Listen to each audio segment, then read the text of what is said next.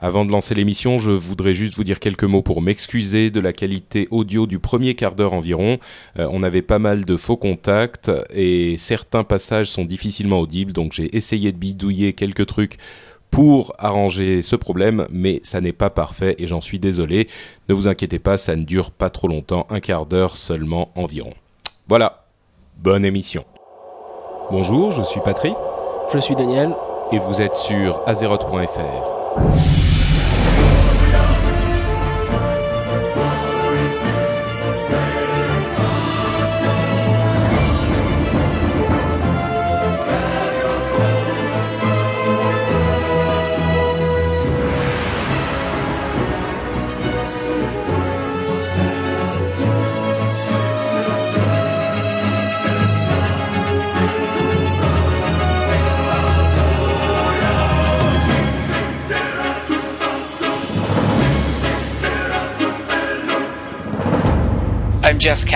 game director on World of Warcraft, and you're listening to Azeroth.fr.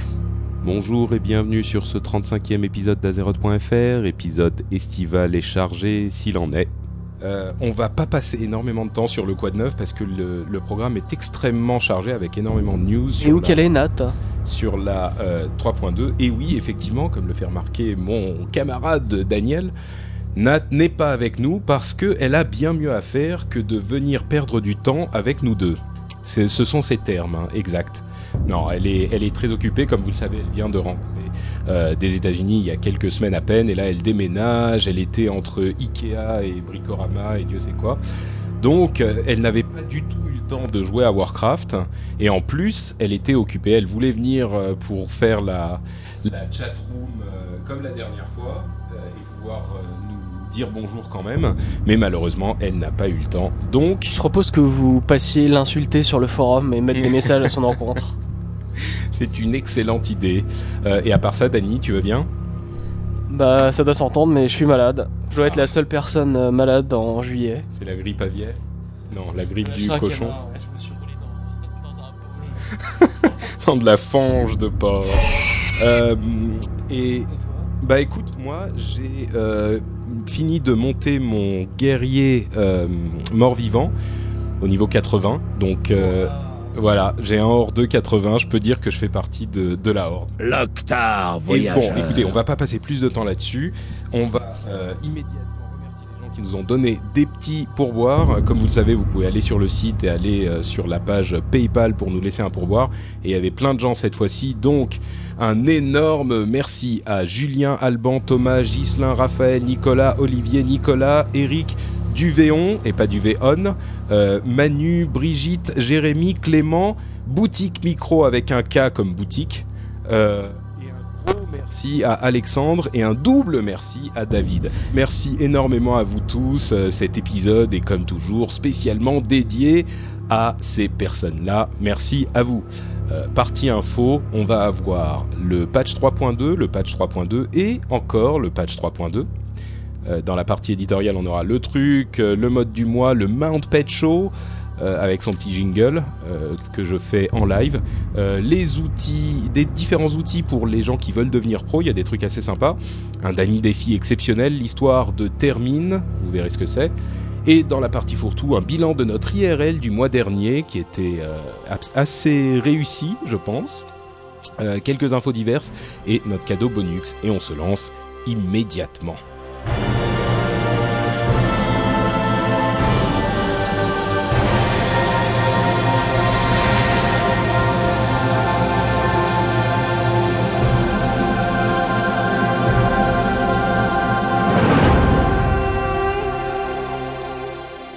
Alors, partie news avec une avalanche qui est arrivée ce mois-ci, c'est les notes du patch 3.2 qui est hyper hyper chargé.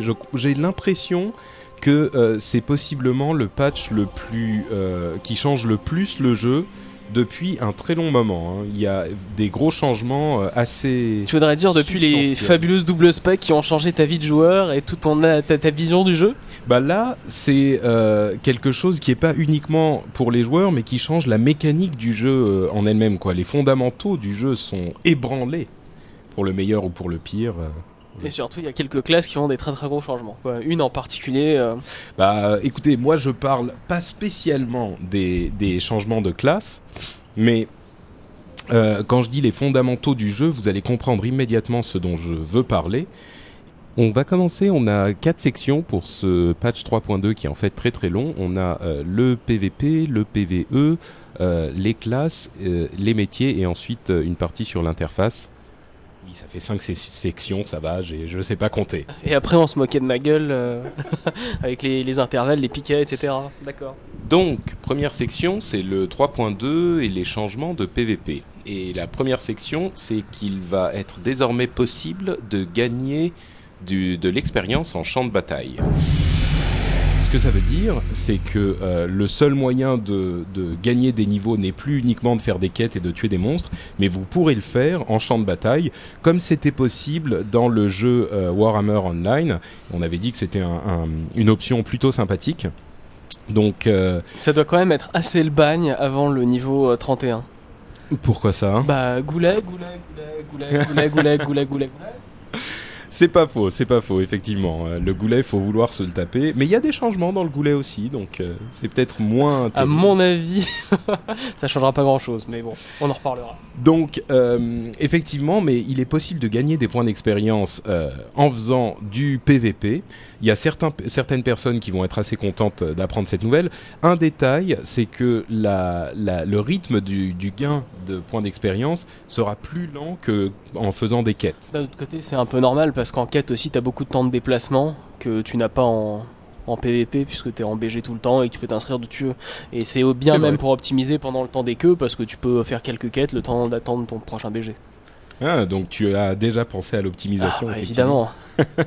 Euh, et un truc euh, également important, c'est que l'expérience sera gagnée en, en, en remplissant les objectifs des champs de bataille.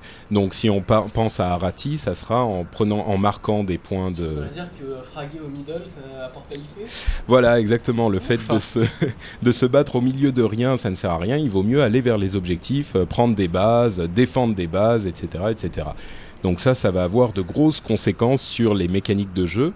Euh, et on entend évidemment d'ici les twinks, donc les personnes qui se font des, personnages spécialisés euh, à un, niveau de PVP, par exemple, ils font des personnages bloqués au niveau 19 euh, et ils s'équipent des meilleures pièces d'armure possibles pour jouer uniquement dans les BG à ce niveau-là, qui disent bah, si on gagne de l'XP, ça va nous obliger à gagner des niveaux, on pourra plus faire nos, nos twinks. Euh, et ben, il sera Blizzard a pensé à eux puisqu'il sera possible de euh, bloquer l'XP.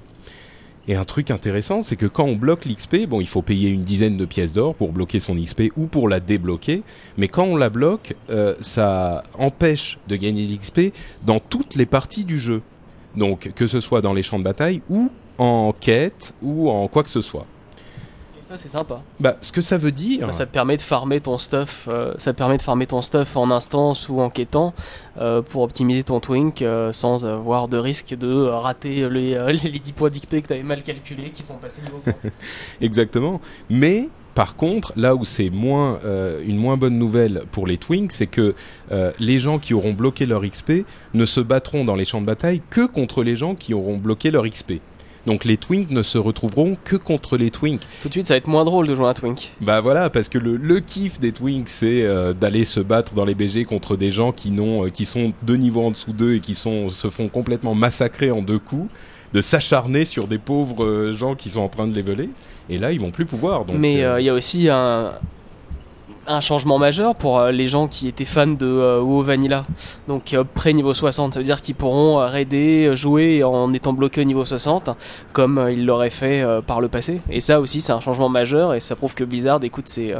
Bah, C'est clair. moi, je pense, je pense que c'est une conséquence euh, secondaire de cette décision qu'ils ont prise, mais effectivement, euh, ça permet aux gens qui sont fans du jeu au niveau 60 d'avoir un moyen très très simple euh, de, de jouer uniquement au niveau 60.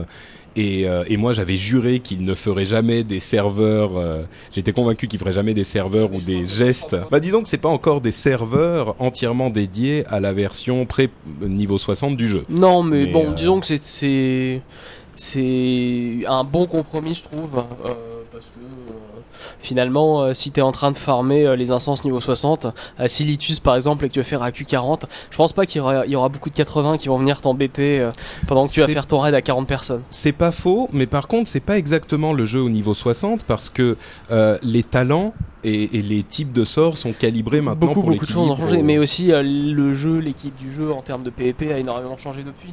Donc c'est, euh, disons, revenir à la base, euh, au patch euh, 1. point, euh, je sais plus combien, euh, c'est revenir aussi aux défauts qu'il y avait à l'époque. Bien sûr, ouais. Donc euh, effectivement, c'est pas exactement les serveurs euh, Warcraft classiques, mais par contre, ça, ça, ça fournit des facilités aux gens qui, qui veulent faire euh, Molten Core et Blackwing Lair, euh, le repère de l'aile noire, etc. Euh, donc voilà, ça c'est une bonne nouvelle pour vous. Euh, autre nouvelle pour le PVP, c'est le nouveau champ de bataille qui est l'île des conquérants dont on parlait euh, à l'épisode dernier sous le nom poétique de Rivalterac. Euh, puisqu'on disait que c'était un mélange entre Alterac et... Oula, Dany est en train de cracher ses tripes. Euh, puisqu'on disait que c'était un mélange entre les mécaniques d'Alterac et de... euh, et de du rivage des anciens et ce genre de choses. On a eu un petit peu de détails. Alors d'abord, il commence au niveau 71, il n'est pas disponible avant. Il est bien en 40 contre 40, comme on l'avait euh, suspecté. Et le, le principe, ça sera qu'il y aura 5 points à capturer. Et chacun des points donnera des avantages spécifiques euh, euh, quand on l'a capturé. Par exemple, l'un des points vous permettra d'avoir euh, un certain type de véhicule. Un autre point vous donnera de l'honneur en continu quand vous l'aurez en votre possession. Il y aura un autre point encore qui vous donnera accès à ces avions desquels vous pourrez vous parachuter pour aller tomber sur les derrière les lignes ennemies. Euh, etc., etc. Et l'une autre des nouveautés euh, qui sera euh, disponible dans ce champ de bataille, c'est un nouveau véhicule qui s'appelle le, lanceur de glaive, je crois, un truc du genre, glaive lancer ou je sais plus comment en anglais, glaive launcher. Enfin bon. Euh, donc il y aura un nouveau type de, euh, de véhicule, des parachutes et des catapultes pour les joueurs. On pourra se catapulter derrière les lignes ennemies. Et ils ont précisé que le combat sera euh, rapide, c'est-à-dire que d'une part il y aura une équidistance exacte entre les bases de l'Alliance et de la Horde pour pas que l'une ou l'autre soit avantagée. Tu veux dire qu'il n'y aura pas un pont tout petit pour empêcher la horde de passer A priori, non. Le, le- le combat sera euh, rapide. Il n'y aura pas de, de distance hyper longue à traverser avant de plonger dans le combat, etc., etc. Et pour gagner, il faudra percer les défenses et tuer le général adverse ou alors vider les ressources adverses. Donc euh, voilà, un petit peu le même principe qu'à Alterac. Donc euh, ça, c'est pas une énorme surprise. Euh, mais bon, on a vu quelques quelques photos d'écran qui ont été euh, livrées euh, par Blizzard et ça a l'air plutôt sympa, plutôt joli, euh, très sombre. hein. C'est plutôt noir et rouge et bon un petit peu angoissant. Mais moi j'ai plutôt hâte de l'essayer. Et il y a un autre changement important dans les champs de bataille, euh, c'est que on va gagner plus d'honneur quand on sera près des objectifs. Donc ça, ça, con- ça, ça concerne Arati, l'œil du cyclone et l'île euh, des conquérants. Et pas le goulet, malheureusement. Euh, bah, il n'y a pas vraiment, vraiment d'objectifs. Disons, Ah bah le- les drapeaux, hein, l'attaque, ouais. et la défense du drapeau. euh, Ouais, si t'es à près du moment- drapeau, euh, je pense que c'est. En ce moment, si on fait ça, tout le monde va se mettre en tortue euh, complète du début à la fin et c'est un peu compliqué. C'est vrai. Mais le, le Goulet a également un, autre changement. Euh, mais, mais avant d'y venir, donc je précise que ça, ça veut dire qu'on aura plus intérêt à bien jouer dans les champs de bataille, euh, même quand on est au niveau 80, au niveau maximum. Et il y a des chances pour que ça ait des conséquences importantes sur la manière dont les champs de bataille se déroulent. Euh, et donc on parlait du, du Goulet. Aujourd'hui, le Goulet va être limité à 20 minutes. Et ça, c'est un changement phénoménal parce que souvent les goulets devenaient interminables parce que les gens prenaient un drapeau, allaient se s'enfermer dans leur base et euh, il n'y avait pas de- assez de gens qui allaient attaquer pour le Même, récupérer. même 20 minutes, ça me semble très très long. hein, pour, euh, pour un truc qui te rapporte beaucoup moins de points d'honneur que les autres quand tu te fais piler. Ou euh, tu vois, dans tous les autres BG, en fait, à l'œil, à Rati, tu gagnes, tu gagnes beaucoup d'honneur, même si tu, fais, si tu perds. Au goulet, si tu te fais piler, bah écoute, euh, tu gagnes rien. hein. mais rien de rien. Ouais, c'est vrai. Et en plus, dans les autres champs de bataille, la, durée est à peu près calibrée sur 20 minutes, généralement, par champ de bataille. Mais là, euh, enfin, ça peut être, dans, dans les autres champs de bataille, ça peut être 5, 10 minutes et au maximum 20 minutes. Alors que là, a priori, tous les, les goulets dureront 20 minutes. hein. J'ai du mal à imaginer un goulet qui durera moins. Mais bon, c'est quand même mieux que rien. Et à la fin des 20 minutes, si personne n'a marqué les 3 points, euh, celui qui a le plus de points gagne. Et s'il y a autant de, points d'un côté que de l'autre, eh ben, c'est celui qui a capturé le premier drapeau qui gagne. Donc ça donne quand même une motivation à aller capturer le drapeau en premier dès le début. Donc voilà, ça c'est un changement plutôt positif. Euh, Arati et l'œil du cyclone, la victoire est descendue à 1600 points de ressources, alors qu'avant c'était à 2000.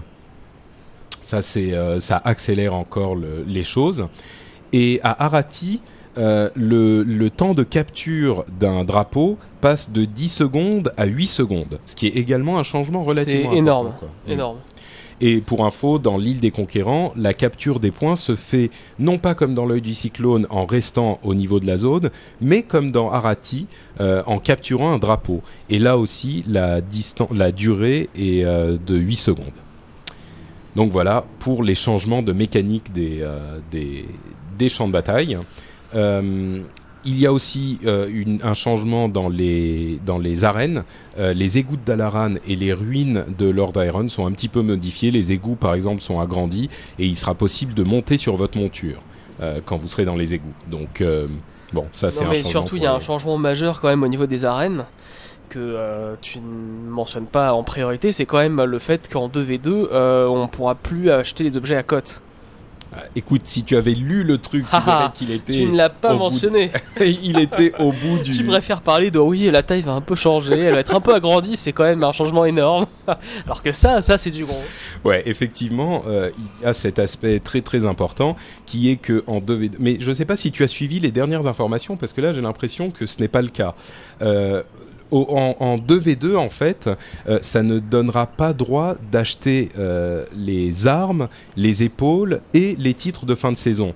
Euh, pendant un moment, il disait qu'il Que c'était euh, tout, hein. voilà, qu'il ne que, que la- le combat en 2 contre 2 dans les arènes euh, ne donnerait droit à rien du tout pour la nouvelle saison. Et puis finalement, ils se sont ravisés. Et comme Danny n'est pas très au courant de l'actualité du jeu, visiblement, il ne Ah, le comment savait il se pas. venge Mais... Mais bon, voilà, donc c'est- plus acceptable quand même, parce que c'est vrai que les gens étaient un petit peu énervés de se dire, moi je joue en 2v2 et ça ne sert plus à rien en fait. Même si personnellement, moi Bah, je ça permet de 2v2, gagner des points, des points d'arène. Et Ouais. voilà quoi. Et ensuite, mais des points d'arène qui ne te permettaient d'acheter que des objets de la saison précédente. bah, c'est déjà pas mal. Bah, de toute façon, la, la, la 2v2 Blizzard a toujours, toujours dit qu'il pourrait jamais l'équilibrer complètement, alors que euh, les arènes étaient vraiment faites pour du 3v3, 5v5 principalement. Vrai. Donc euh, moi honnêtement ça m'aurait pas ça m'aurait pas vraiment choqué quoi. C'est comme euh, c'est comme en, en raid 10 t'as des objets un peu moins bien qu'en raid 25. Pourtant finalement en fin de compte les boss sont les mêmes, la difficulté euh, bah, est similaire disons. C'est vrai, c'est vrai. Tu as tout à fait raison, Dany, comme toujours. Euh, mais un autre changement extrêmement important que tu n'as pas remarqué, euh, enfin, tu n'as pas remarqué que je n'en parlais pas là dans la seconde, euh, c'est le changement de la résilience. Jusqu'à aujourd'hui, la résilience réduisait le pourcentage de chances que vous vous preniez des dégâts critiques et la, la quantité de dégâts que faisaient ces dégâts critiques. Et en plus, elle faisait une réduction de dégâts sur les dots, les, dégâts sur le temps. Comme euh, les, les, démonistes, par exemple, font beaucoup de dots. Eh bien, aujourd'hui, la, la résilience va réduire tous les dégâts, en plus de tous les effets qu'elle faisait déjà sur les dégâts critiques, elle va réduire tous les dégâts dans la proportion de la réduction de dégâts des, euh, des dots, des dégâts sur le temps. Euh, si quelqu'un réussit à compter le nombre de fois que j'ai dit dégâts dans les deux dernières minutes. Moi, moi, ce qui me fait un peu peur là-dedans, c'est que j'ai euh, l'impression qu'on revient à la situation de la euh, S3, S4 où t'avais euh, des healers quasiment intuables qui tournaient autour du poteau en se balançant quelques odds sur eux euh, parce qu'ils avaient tellement de résilience et de points de vie qu'ils étaient quasi indestructibles.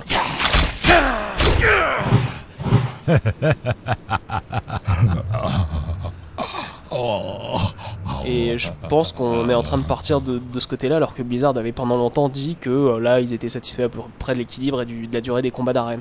Bah moi aussi, c'était un truc, je crois d'ailleurs qu'on en avait parlé la dernière fois, mais euh, c'est un, un vrai risque par rapport aux, aux soigneurs. C'est que déjà aujourd'hui, un soigneur est très très très très très difficile à tomber pour euh, 1 DPS et voire parfois 2. Et avec ce changement, ils vont être encore plus difficiles.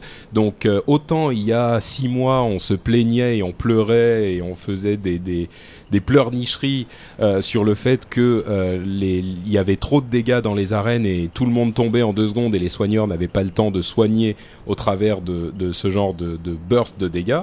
Autant là, euh, c'est un petit peu l'excès inverse. Donc euh, bon, ça montre euh, d'une part comme le jeu est difficile à équilibrer, mais moi je suis un petit peu perplexe par rapport à ce changement. Il faudra voir ce que ça donne dans les fêtes, mais ça m'inquiète un petit peu à ce niveau-là. Autre petit changement quand même, pour les pour les démonistes et les chasseurs, leurs familiers, leurs pets vont enfin recevoir un pourcentage de leur résilience, euh, 40% à peu près, et s'ils sont, euh, c'est un peu plus technique, mais s'ils sont capés en toucher, eh ben ils, recevront euh, les, euh, bénéfices du cap euh, touché également. Euh, pour tout le monde, euh, que ce soit en PVE ou en PVP, il y a le requinquage qui est de, fait réduit de 20%, donc on gagnera un petit peu moins de mana. Donc ça, ça changera un petit peu peut-être la situation des, soigneurs. hein. Ça peut, influencer euh, leur, euh, leur performance, mais pas assez, je pense.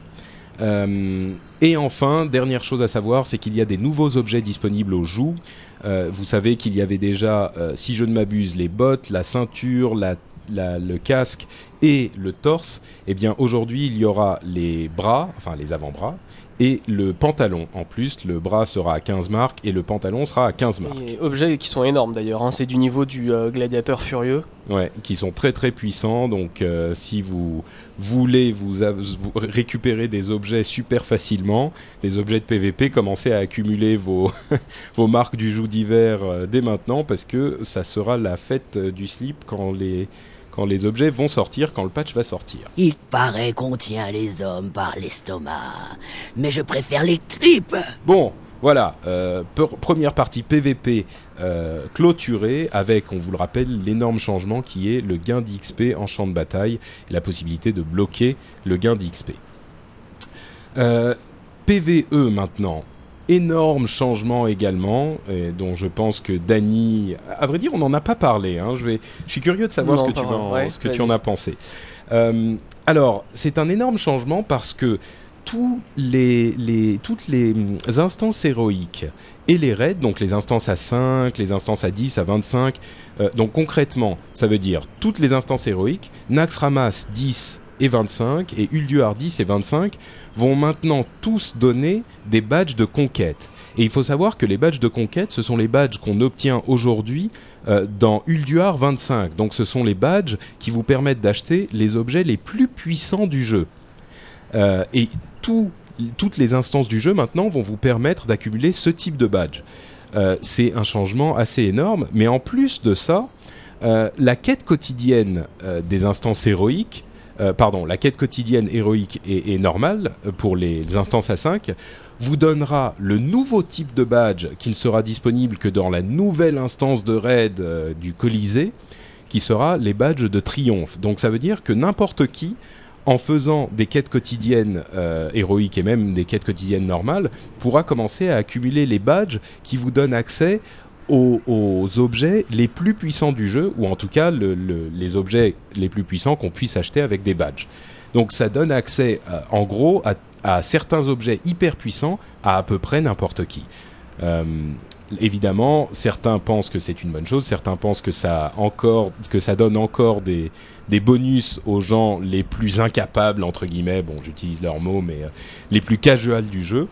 Euh, Dany, toi qui es un gros adepte de PVE, qu'est-ce que tu penses de ce changement? Alors déjà moi ça me pose un problème en fait euh, en ce qui concerne les hauts feux il faut récupérer euh, 1000 marques euh, d'instance héroïque actuelle et 1000 marques euh, Raid 25 euh, Nax actuelles parce que je sais pas comment on va pouvoir les Bah, les faire hauts faits après. vont être les hauts faits vont être transformés en, en tour de force et il y en aura de nouveaux. Ah pff, bon Donc, débarras. euh, voilà. Euh, parce que ça c'était vraiment Mais- atrocement chiant. Mais alors sinon D'accord, pour mais ça parler c'est un des euh, détail, on s'en un fout. Détail tout de très suite il va important. sur son truc. Oui, mais les hauts faits, euh, moi je veux les Mais, faire euh, avec 1000 points. Parce que euh, parce que moi ce que je trouve ça je trouve que c'est un changement plutôt positif parce que et d'un ça simplifie quand même les euh, le système des, euh, des tokens qu'on avait parce que bon là 4, types de tokens, ça commence à faire un peu beaucoup. Bah, entre Euh, parenthèses, euh, pour répondre à, à cette euh, remarque, les, les badges, parce qu'on dit badge en Les français. insignes, Dany. s'il te Ah plaît. merde. Ha ha, ping T'aurais mieux fait de pas te la ramener. Et est-ce que tu l'as vu sur la chatroom ou est-ce que non, je l'ai pas lu sur la chatroom. Ah d'accord. Donc les insignes, on pourra échanger ces insignes de, de conquête contre les anciens, donc les insignes de valeur, les insignes d'héroïsme, etc. Donc les autres, les anciens objets seront toujours disponibles quand même. Oui, oui, ça, ça, m'étonne pas et je pense que c'est très positif pour euh, une grande, ra- une simple raison, c'est que euh, si tu stuffes ton reroll, enfin si tu, ton reroll vient d'arriver au 80 et que ta guilde en a besoin pour aller raider, etc. euh, T'es pas obligé de te retaper euh, 18 Sartarion, 50 Nax, euh, 25 Ulduar avant d'être enfin à jour pour la prochaine instance raid. Euh, et pour les gens qui crient oh scandale terrible horreur euh, n'oubliez pas que bon les objets euh, niveau T8 euh, ça va être un peu de la, de la daube en boîte à partir du moment où le patch 3.2 va sortir. Donc du bon à jeter donc c'est quand même des gens qui auront déjà pas toutes les pièces de leur set. Ils auront juste quelques pièces puissantes. Mais pour le reste bah ils vont devoir se débrouiller. Et Bah, le 7 T9, il en existera plusieurs versions, mais il est achetable avec des objets, des, des insignes de triomphe. Donc, Voilà. euh, il sera possible d'acheter les objets vraiment le set le plus puissant du jeu avec des insignes de triomphe. C'est vrai, c'est vrai.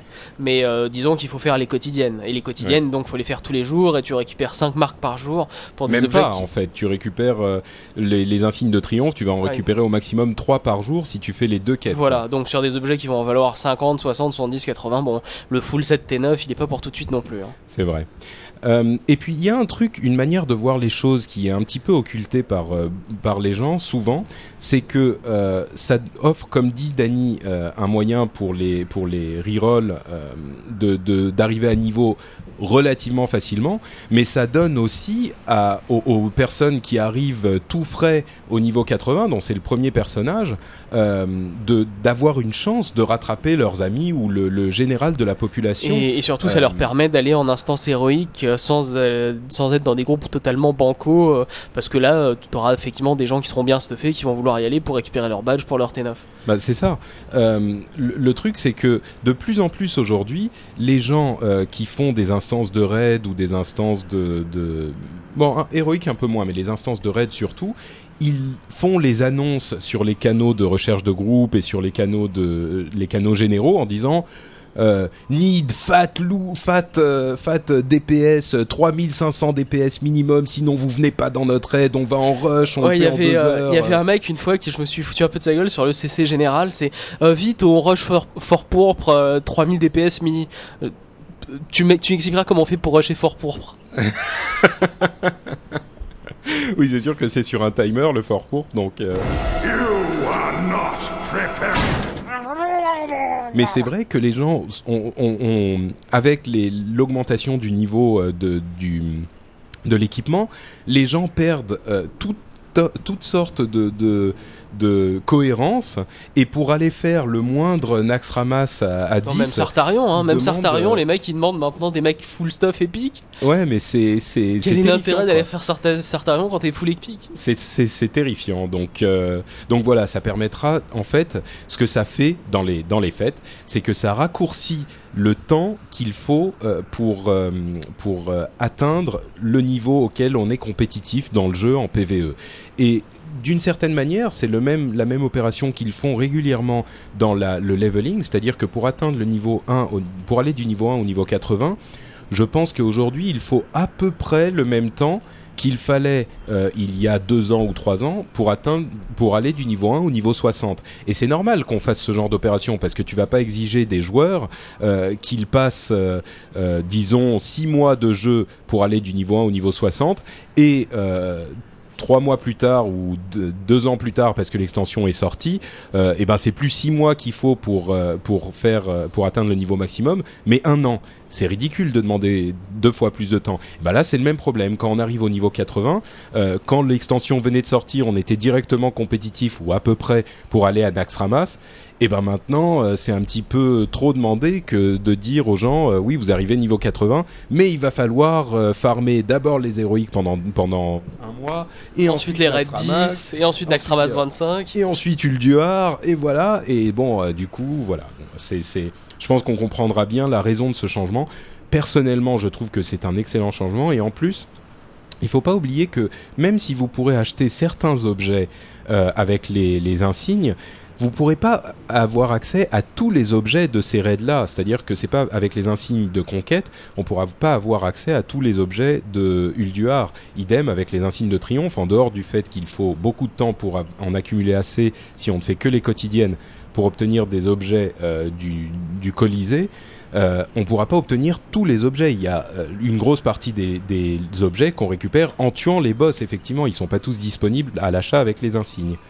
Donc voilà, c'est quand même. euh, bon, je pense que Dany euh, et moi, on est d'accord pour dire que c'est un bon changement.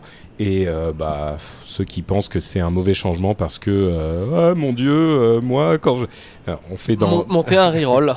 Dans, mon, dans The Instance, euh, l'émission à laquelle je participe en anglais, ils ont une tradition où ils disent pour les gens qui se plaignent de ce genre de trucs, c'est ils font une voix de vieux qui dit euh, Moi, quand j'étais jeune, on avait besoin de faire Naxxramas pendant plusieurs mois pour obtenir des objets dignes de ce nom. Bah voilà, je pense que c'est un petit peu le même genre. Vous pouvez aller pleurer euh, devant vos parties de boules en disant euh, Moi, quand j'étais jeune, voilà.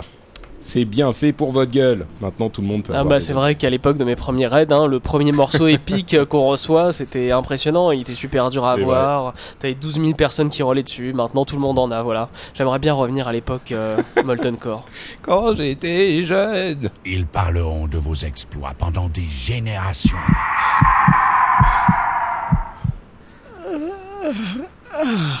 Autre euh, nouveauté, enfin autre euh, info qu'on a eue, c'est sur le Colisée. On a eu des détails donc sur cette euh, nouvelle instance qui sera disponible donc à 5, à 10 et à 25 et toutes ces versions seront disponibles en version normale et héroïque.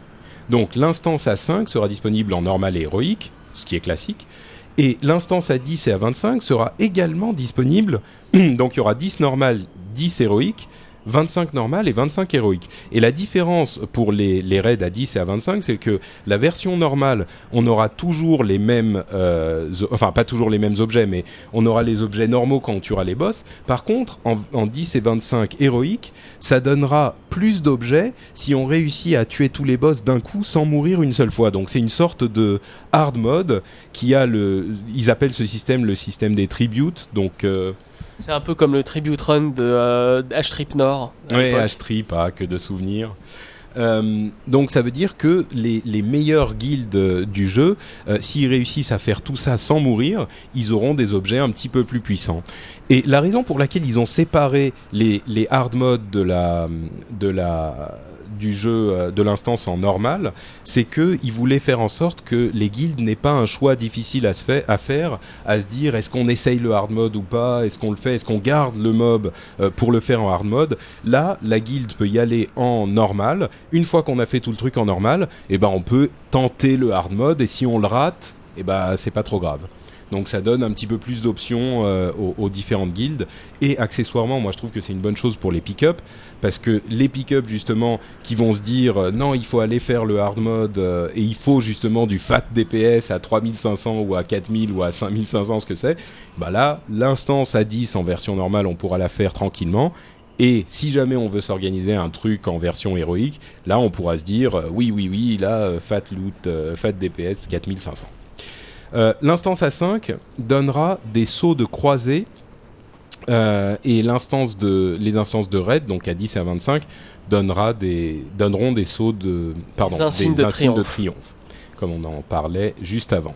Ah oui pardon le, dans le Colisée euh, les, les raids euh, héroïques ils appellent ça le système d'offrande le tribute dont on parlait il y a quelques secondes c'est les systèmes d'offrande c'est hard mode et un autre détail euh, qu'on a eu sur l'instance à 5, euh, tu veux peut-être nous en parler? Je suis sûr que euh, ça va te... Ouais, c'était marrant, mais c'était, euh, à mon avis, ils, sont, ils ont dû s'inspirer du Poisson d'avril. euh, c'était sur MMO Champion World of Raids, où ils annonçaient qu'il y aurait une nouvelle instance de raid qui reprenait tous les Bah, vieux boss. de quoi il s'agit. en fait. Ogre, etc. Et donc en gros là ce qu'ils font, en fait c'est une sorte de un système de rêve, je crois. Je sais plus comment ça s'appelle, des souvenirs. Et en gros donc dans l'instance 5, on peut voir, on peut revoir des vieux boss du passé, des boss marquants, du style euh, Larder, Hérode, Illidan, Grul, Van Cleef et tous ces autres boss légendaires.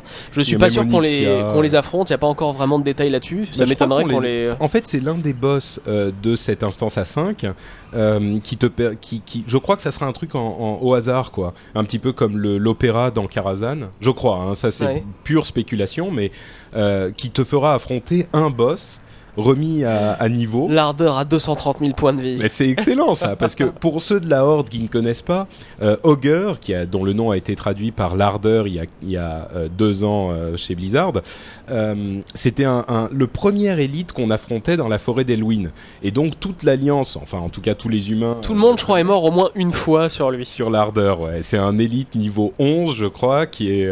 qui est À l'époque, on savait pas ce que c'était un, un monstre élite. Que, oh, bah, je lui tirais dessus, il doit être un peu plus dur. Bah, écoute, en tant que mage, euh, tu vois que trois boules de feu, ça lui a rien fait. Il te tue, tu reviens avec un pote après, ça passe mieux. Ouais, effectivement, c'était un énorme souvenir. Donc revoir l'ardeur revenir au niveau 80 épique, euh, c'est une excellente, euh, excellente initiative. Bah, un J'aimais bien Hérode aussi, ou revoir Elidan, tu vois, Grul. euh, Blades of Light, Voilà. Light. Ça, c'était des, boss légendaires. Pour ça les francophones, c'est l'âme de lumière, n'est-ce pas? L'âme de lumière. L'âme de lumière Mais euh, il y a aussi Van Cleef, le fameux, euh, le fameux boss de, euh, de des mortes mines. Enfin bon, donc tout ça, imaginez. Il y en a une longue, battre. longue liste. Hein. C'est. Mm. euh, Ouais, il y en a peut-être une dizaine. Il y a même, il y a, il y a des boss. euh, Je crois qu'il y a, il y a Onyxia. Nefarian. hein, Il y a Onyxia. Nefarian, je crois pas, mais il y a Ah non, c'était Onyxia a- alors. Il y a un boss d'AQ 40 Illidan. aussi, je crois. euh, Mm. où Il y a peut-être. Osirian. Osirian l'a touché. C'est possible. Donc voilà, ça sera et, et donc c'est dans l'instance à 5, donc tout le monde pourra battre tous, enfin se battre contre tous ces boss. C'est vraiment un truc. Je crois que c'est le, le la rencontre en PVE qui m'enthousiasme le plus, moi, de tout ce qu'ils ont annoncé. Ouais, moi aussi, c'est le truc qui va être, euh, je pense, bien bien sympa. Euh, sinon, un autre nouveau boss qu'ils vont euh, implémenter, c'est Corallon, le gardien des flammes. Évidemment, c'est dans le caveau d'Arcavon. Euh, donc là, c'est Corallon. Euh, je- tous ces boss sont des noms de, de détergents, je trouve. Corallon, lave plus blanc Non? Et Arcavon? Arcavon, dégraisse vos sols en un instant et Emalon, Et Malon, nettoie vos vitres vos émails plus blancs. Et Malon, avec sa formule renforcée anti-tartre Je trouve ça pas mal. Pas mal, pas mal. Bon, voilà. Donc euh, lui, ça sera Corallon, le gardien des flammes. Il va faire des, euh, des dégâts de feu, j'imagine. Euh, et il sera, on répond à vos, à vos questions avant même que vous ne les posiez, il sera toujours dans la même instance. Donc oui, il faudra euh, faire un groupe complet pour Corallon. Et ceux qui n'ont pas suffisamment d'équipement pour aller faire Corallon et qui, qui vont pas pouvoir rentrer parce que les gens demanderont... euh, FAT DPS 4500K minimum, enfin 4,5K minimum, et ben ces gens-là, ils pourront quand même aller se stuffer dans les instances héroïques et Naxxramas 10 et Naxxramas 25. Donc, ça sera moins grave que ça ne l'est aujourd'hui, j'espère. Voilà pour tout ce qui est des nouveaux boss et des nouvelles instances. Euh, il y a d'énormes changements aussi au niveau des montures euh, et je vais les décrire immédiatement. La première monture sera désormais disponible au niveau 20. C'est celle qui accélère votre vitesse de course de 60%. Sera disponible dès le niveau 20 pour un prix qui sera relativement raisonnable. La euh, deuxième monture sera disponible au niveau 40. Première monture volante, c'est le plus gros changement de ce, de ce truc, je crois, sera disponible au niveau 60, c'est-à-dire dès votre arrivée en Outre-Terre. Enfin, on peut arriver niveau 58, mais dès que vous atteindrez le niveau 60, euh, elle sera euh, disponible dans le Honor Hall, le Bastion de l'Honneur, ou euh, ah comment s'appelle Tralmar. Tralmar, voilà. Et après, ça se dit, euh, oui, j'ai passé un Hordo niveau 80, euh, j'aime la Horde. Trollmar, c'était juste pour savoir si toi tu t'en souvenais. Euh, donc seront disponibles dès votre arrivée en Outre-Terre. Et en plus, ces mon premières montures volantes niveau 60 auront une vitesse de vol de... Oula, de 150% au lieu des 60%. C'est-à-dire que avant, votre première monture volante était plus euh, lente que votre deuxième monture. c'était une euh, monstruosité, hein, la que monture votre deuxième 60%. monture euh, de, au sol. Et là, elle ira plus vite euh, que tout, donc a priori, vous n'aurez plus besoin d'utiliser que votre monture euh, volante. Dès le niveau 60. Euh, et un autre changement, avant de, de passer à l'analyse de ce changement, c'est euh, les montures au sol euh, se s'invoqueront en 1 seconde 5 au lieu de 3 secondes, et euh, toutes les formes, les différentes formes de druides, de Shaman. de chaman, etc., seront disponibles au niveau 16 euh, au lieu du niveau 20. Euh, et évidemment, les montures euh, de classe de démonistes et de paladins seront euh, disponibles au même niveau que les montures normales, donc niveau 20 et niveau 40. Par contre, ça c'est dommage pour les quêtes paladins et démos. Pour leur monture niveau 60, ils pourront pas les faire avant d'avoir la monture elle-même. C'est vrai, mais bon, qui allait encore faire ces quêtes euh, Oh, ça c'est des quêtes légendaires. Honnêtement, vrai, celle ouais. du, du démo où t'invoques tous les démons en attendant que l'autre y rapplique avec son cheval et tout, c'était c'était sympa. C'était marrant, oui, dans H-Trip encore d'ailleurs. On n'arrête pas de parler d'H-Trip aujourd'hui. C'est vrai. Euh, mais euh, tu, qu'est-ce que tu penses toi de ce changement? Est-ce que tu fais partie des euh, euh, quand j'étais jeune, on attendait Non mais moi je 40. voilà je voyais même pas l'intérêt de les de les mettre aussi aussi loin dans le jeu tu vois. C'est c'est une atrocité que de marcher sans but pendant des heures entre deux quêtes. Des mecs qui disent oui tiens va aller parler à Bidule qui est juste à 10 minutes de marche. Donc maintenant moi, je pense que c'est c'est un point positif et c'est ça facilitera la vie. C'est peut-être un peu dommage de la mettre aussitôt dans BC parce que euh, tu risques de passer à côté d'une partie du contenu si tu découvres le jeu. Moi personnellement, je l'aurais peut-être mis au 64, 65, mais bon, c'est euh, Ouais. sinon pour les, les montures à cheval, euh, ouais, c'est c'est une bouffée d'air frais. hein. C'est dommage que tous mes rerolls soient déjà tellement haut niveau que ça changera rien pour eux, mais Bah pour ceux qui se demandent pourquoi on- ils ont passé les- la monture euh, première monture volante au niveau 60, je pense que ça a aussi à voir avec le fait que là dans la courbe de progression, tu arrivais niveau 70, tu pouvais acheter tes montures volantes et tu pouvais plus t'en servir jusqu'au niveau 77 parce que tu allais en orfandre. Donc là euh, au moins tu peux t'en servir pendant 10 niveaux. C'est vrai que bon peut-être euh, quelques niveaux après ça aurait été un petit peu euh, mais bon, c'est comme un peu la, la, Pourquoi la, la moto craftable par les ingés. Je trouve ça super dommage qu'elle soit limitée au niveau 80. Je comprends même pas d'ailleurs qu'une monture euh, 100% terrestre soit limitée au niveau 80. Et ça, c'est pour une question de statut, je pense, c'est que le fait Ouais. que si tout le monde peut l'avoir au niveau 20, tu vois, du coup elle est moins spéciale Ah bah, et moins euh, Là, ce serait euh, au niveau 40, la monture 100%. Mais tu vois, bon, Ouais. euh, c'est une moto, elle, elle coûte quand même 15 000 PO. Hein. Je suis pas sûr que tout le monde la donne à un reroll niveau 40. Mais C'est bon. vrai, c'est vrai.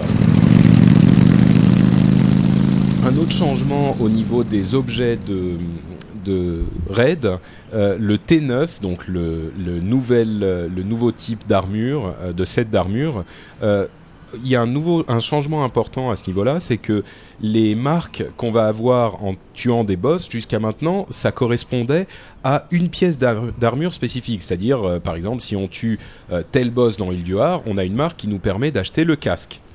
Euh, et ben un autre et un autre boss vous donne une marque qui vous permet d'acheter le torse, etc., etc. Et ben là, dans le Colisée, quand vous aurez une marque, vous pourrez choisir euh, la, la, la pièce que vous achèterez. Donc ça simplifie un petit peu les choses parce que ça veut dire que s'il y a un boss que vous pouvez tuer euh, très efficacement, vous pouvez le tuer 5 semaines d'affilée et obtenir votre set complet. Donc euh, Mais ça veut dire que tout le monde va roller sur tous ces objets-là 5 fois de suite. Sur ce boss-là, ouais. donc ce sera aussi plus difficile de les obtenir. C'est pas faux, c'est pas faux. Bon, je, suis un petit peu curieux de la raison de ce changement, mais bon, c'est sans doute encore pour faciliter les choses un, un petit peu. Et puis de toute façon, euh, avec les marques de triomphe, euh, on pourra acheter les, les sets euh, version 10 et version, euh, version 25 en normal et en héroïque. Donc ça sera euh, 30 euh, ou 45 marques pour... ah pardon, pardon. Je dis n'importe quoi. C'est le set euh, T9, version normale, et enfin version 10 et ver- version 25. Il y aura deux pièces à 30 ou 45 marques et trois pièces à 50 ou 75 marques. Donc, euh, si vous voulez faire la, première pièce que vous pouvez acheter en faisant vos quotidiennes euh, normales ou héroïques qui vous donneront des insignes de triomphe, il faudra faire quand même euh, 10 jours de quête à la suite pour pouvoir vous acheter la première pièce, qui sera euh, une, euh, une pièce de Sans doute les gants. 10 quoi. Les gants et peut-être le les épaules parce qu'en PVP c'est les gants et les épaules qui sont moins Ouais, chers. ouais. Mais d'un autre côté, les épaules sont souvent Synonyme voyantes de et ils statut, ouais. de. Ouais. Je sais plus. Bon, de toute façon, toutes ces infos, comme toujours, hein, si vous voulez plus de détails sur tout ça, vous pouvez aller sur Judge Hip et avoir euh, toutes les infos en permanence. Euh, nouvel objet d'héritage, donc les, objets, d'héritage pour ceux qui ne le savent pas, j'imagine qu'ils sont rares, mais tout de même, euh, ce sont les objets qui vous permettent de les donner à vos, à rerolls et qui, qui évoluent avec vos rerolls, donc dont les ca- caractéristiques sont de plus en plus fortes quand vos rerolls euh, montent de niveau. Et ce nouvel objet, ça va être un torse qui augmente de 10% encore l'expérience que vous recevez en tuant les mobs ou en réussissant des quêtes. Donc ça veut dire qu'avec les épaules, ça met à 20% ce bonus d'XP qui devient Énorme, énorme, ça c'est indispensable. Je me demande même comment ils vont, s'ils montent la, la limite de niveau à 90 un jour, comment ils vont empêcher les gens de garder ces épaulettes là au-delà du niveau 80, Ouais, ils épaulettes et torse. que pendant un certain temps, ça ne marchera que jusqu'au niveau 80. Ce serait injuste. Eh bah oui, mais c'est comme Parce ça. Ça désactiverait toutes les capacités de ton objet niveau 80 Oui. Ah, Ce serait très très injuste. Oui. Mais c'est comme ça, c'est la vie. Non, mais il y a beaucoup de gens qui auront des objets mieux de toute façon parce que ces Oh, bah attends, sont- oui, des objets mieux, il n'y a pas aucun doute que ça arrive, mais des 20% d'XP en plus, je Oui, balance tous mes vrai, épiques de Ulduar, de Naxxramas, de trucs, et je garde ces trucs-là pour les voler. Hein. C'est vrai, c'est vrai. Euh, mais là, ça ne marchera sans doute pas pour la prochaine expérience. Et autre détail, ils seront achetables avec des sauts de croisée. Donc euh, c'est un détail important parce que euh, ça, ne sera pas achetable comme aujourd'hui avec. Enfin, il y avait différents types de, sauts et d'insignes avec lesquels vous pouviez les acheter. Là, ça sera uniquement les sauts de croisée que vous recevez en héroïque euh, dans, dans la nouvelle instance à 5 en fait. Ou dans les quotidiennes, euh, Ou dans les actuelles, euh, la menace, la citadelle et, et Donc, 15 UV. Donc commencez à les accumuler dès maintenant. Donc n'achetez pas ces mini-pets idiots et ces montures qui valent les yeux de la tête et commencez à économiser pour ça. Dernier changement de mécanique pour les, les, les objets qui sont liés quand ramassés. Euh, un énorme changement qui est super pratique, c'est que vous allez pouvoir les échanger avec les autres personnes qui avaient le droit de les looter aussi euh, pendant deux heures. C'est-à-dire que les personnes qui étaient dans votre raid, euh, vous pourrez le récupérer vous-même, cet objet, et le leur donner pendant deux heures, de la même manière qu'on peut rendre les objets qu'on a achetés avec des insignes. Si on s'est trompé pendant deux heures, on a le droit de les rendre. Et ben là, vous pourrez les échanger et ça peut servir. euh, Patrick, Patrick, Patrick. Donc tu parles de ça, qui est un changement quand même relativement mineur, mais tu parles pas du changement majeur qu'il y a en instance de raid, où on peut prolonger l'idée d'une instance. Il me note ça sur ses notes et tout. Euh, D'ailleurs, il le trouve pas. bon, il Voilà. l'a trouvé, mais il en parle en deuxième parce que bon, il s'en souvenait plus. Et bon, c'était noté, mais euh, disons que c'est quand même vachement noté, plus donc important Bon, de je- mentionner ce, ce donc- changement majeur. Je conclus rapidement sur cette, sur cette histoire, c'est que si vous vous êtes trompé que vous avez attribué l'objet à quelqu'un euh, en vous trompant, eh ben, il pourra très simplement le donner à quelqu'un d'autre et ça va sans doute euh, faciliter la tâche des maîtres de jeu qui devaient être assaillis de, les soirs de raid de euh, Ah, je me suis trompé, j'ai filé le truc à un tel, faudrait le filer à quelqu'un d'autre, s'il vous plaît, machin, voilà, ça simplifie les choses. Et donc ce changement de, dont tu voulais absolument parler, Dany, vas-y. Et donc euh, il y aura la possibilité au raid leader de, vos raids, en cliquant sur une, une icône toute simple, de d'étendre, euh, de prolonger la durée de l'instance, la durée de vie de l'instance, qui en général est d'une semaine, euh, d'une autre semaine, je crois, jusqu'à jusqu'à un mois il me semble. Et non, Dany veut faire le fier en donnant des Ah, tu nouvelles. positionné dessus. Et euh, Non, c'est uniquement deux semaines en fait. On peut repousser d'une semaine supplémentaire, mais pas plus. pour l'instant. Mais euh, voilà, donc ensuite c'est la c'est la contrepartie à mon avis. En fait, ça va être un ce que tout le monde va dire oui, c'est terrible, on va pouvoir terminer les raids super facilement maintenant. Alors déjà non, je pense toujours que ça restera quand même un challenge assez difficile et en plus d'un autre côté euh, bah, qui dit prolongation de l'instance dit euh, pas de euh, relooting des boss maîtrisés déjà par votre guilde, euh, ce qui veut dire euh, une progression peut-être un peu plus lente parce que les gens seront moins bien stuffés. Donc, Donc c'est un vrai choix à faire, quoi. voilà, donc Nvidia qui va tout cleaner en 3 jours, c'est sûr que pour eux c'est plus intéressant de rester une semaine de plus sur les boss les plus difficiles parce que ils ont pas besoin des loots, etc. Mais pour une guilde normale, c'est un choix stratégique. Mhm. D'ailleurs, à ce propos, euh, on, on- maintenant qu'on a quelques mois de Ulduar dans notre, dans notre, dans le ventre, je serais curieux de savoir où, vous en êtes vous, euh, puisque vous êtes une guilde relativement moyenne. Vous avez fini Ulduar, ça y est euh, Non, on n'a pas fini le duar, on a des gros problèmes d'effectifs, on raid, deux soirs par semaine. Euh, on a fait une dizaine de boss. D'accord, donc euh, bah là pour le coup ça veut dire que a priori vous aurez peut-être fini au moment où l'instance suivante euh, Si va on arrive à avoir de l'effectif, on la termine sans problème. hein. Ah c'est oui, pas, dur. C'est juste qu'on est euh, la plupart, enfin souvent on les down les premiers boss à 22. Mais même à 10 vous le faites pas? Euh, pff, à 10 on le fait euh, très rarement. C'est, euh, D'accord. Quand vous vous on pas motivé, vous voilà, allez plutôt à 25. On va, on va plutôt à 25 et on est rarement 25, on est plutôt genre entre 20, 22, 23. Donc Ah oui, d'accord. les boss qu'on connaît qu'on maîtrise pas bien, c'est difficile. D'accord. Ok, bon, et tiens, est-ce que tu sais comment ça fonctionnera pour euh, si jamais on est dans un raid euh, pick-up et que le raid leader décide de repousser le, le reset de l'instance d'une semaine, est-ce qu'on est coincé dans cette... euh, Ça c'est un bon moyen de, euh, je de- pense, de, niquer l'idée de pas mal de gens. Ouais. J'ai très très peur de comment ça va se gérer ça. ouais. Parce qu'effectivement, t'es dans un groupe où tu vas te prendre la tête avec les gens, juste pour les faire chier, le raid leader, allez hop, on va les coincer une semaine de Mais plus. je pense qu'on pourra sortir soi-même de cette euh, de cette idée euh, repoussée quoi. Le raid leader le fera et si jamais vous voulez euh, en sortir, vous pourrez ça ça Ou au pire, la vous. façon dont ça peut, se fonctionner, ça peut fonctionner aussi, c'est le raid leader qui choisit de l'étendre d'une semaine, et ensuite les gens qui rentrent dans le groupe, qui dans, dans l'instance, qui acceptent l'idée comme ça se passe actuellement. Ah, c'est vrai, oui, effectivement. Heureusement que je suis là. hein. Bon, euh, voilà pour les changements PVE et comme vous le voyez, il y a quand même une énorme quantité de trucs qui se passent euh, dans le jeu avec le patch 3.2.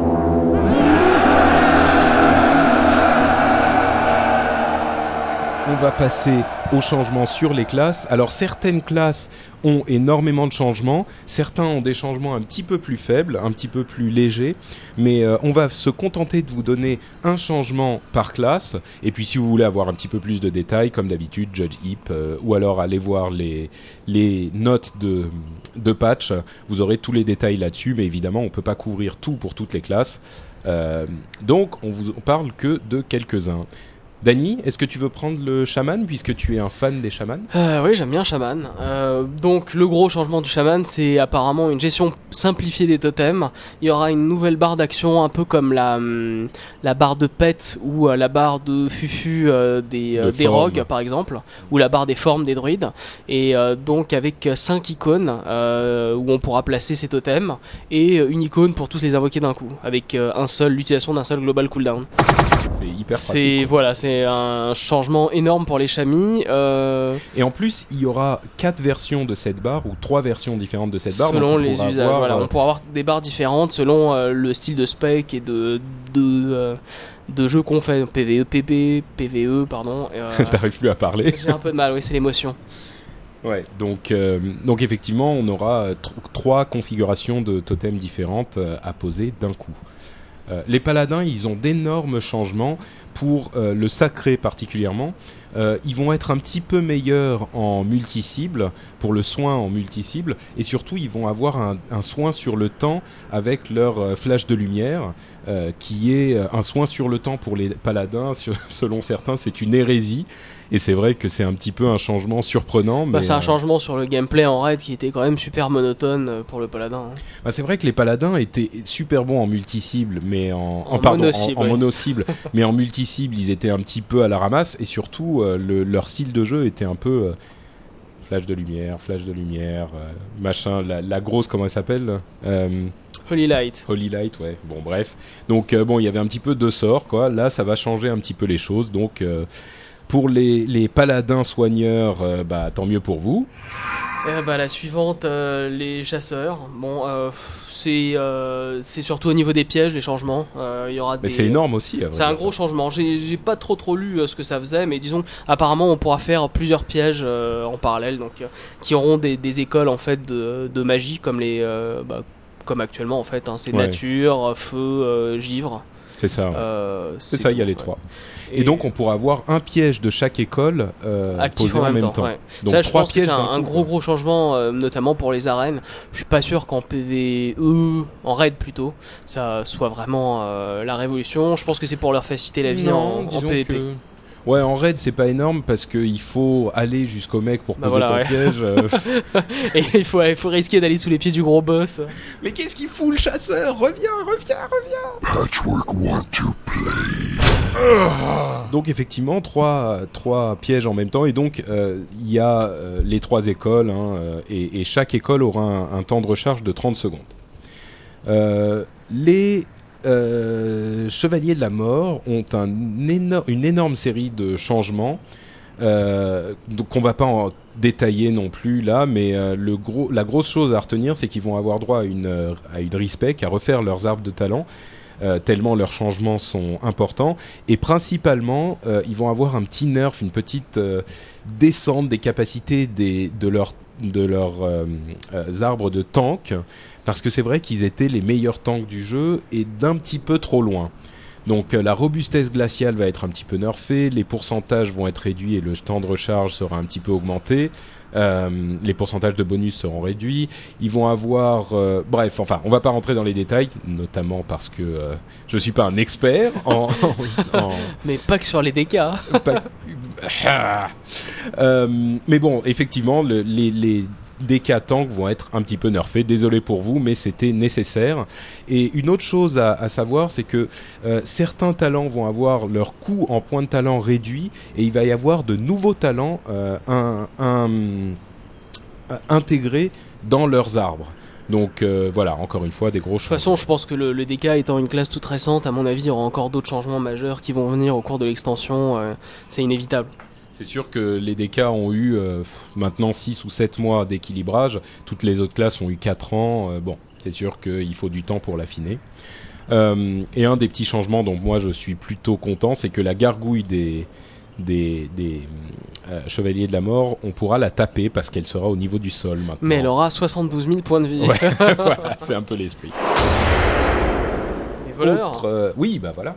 les voleurs maintenant peuvent utiliser des haches, les haches à une main. Euh, voilà, ils ont appris euh, pendant leurs 4 ans euh, d'expérience maintenant euh, que les voleurs sont rusés, intelligents, ils savent se servir de ça.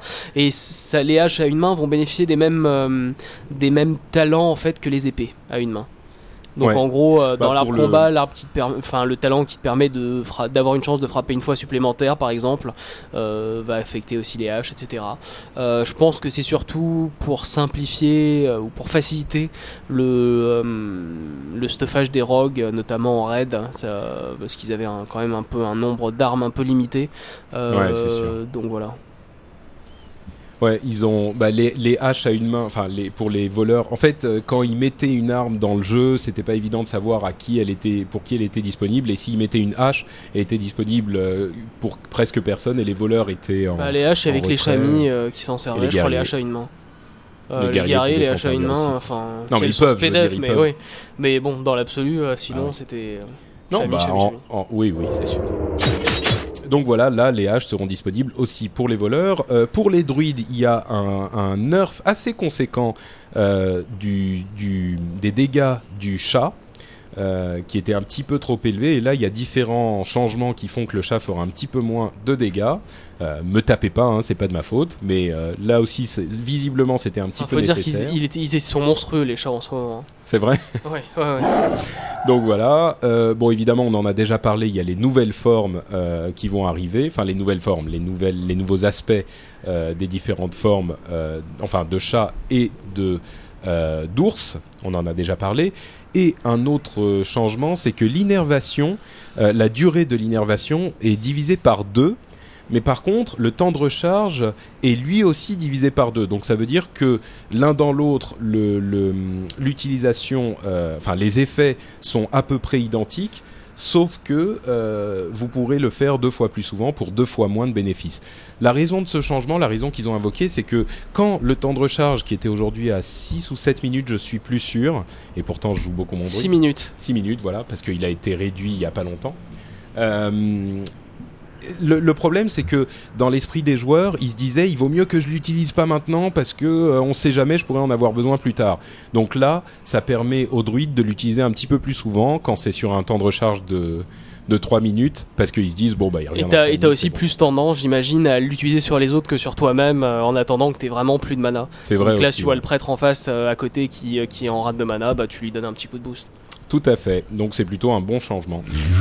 Autre changement pour les guerriers. On commence. euh, Oula, je sais pas si vous entendez la voiture qui démarre euh, à côté de chez moi. Ah, bientôt fini, oui. Bon, pardon. Donc les guerriers, on commence à racler un petit peu les fonds de tiroir pour les changements Ouais. intéressants là. C'est pas, ouais, bon, c'est pas à se rouler par terre, disons, pour guerrier. C'est comme pour mage d'ailleurs. Euh, armé jusqu'aux dents, donc le talent qui permet de convertir la, la puissance d'attaque en armure euh, va être réduit. Donc ça passe de 180 à 108 euh, par point de, de puissance d'attaque. Faut dire que, faut dire que les, les, tous les guerriers que je connaissais utilisaient ce talent. hein. Bah, c'est un bon talent que tu sois en spec PVP, en spec PVE, Ouais. en, en, en, en En spec DPS ou en. DPS, ouais. C'est très très bon talent.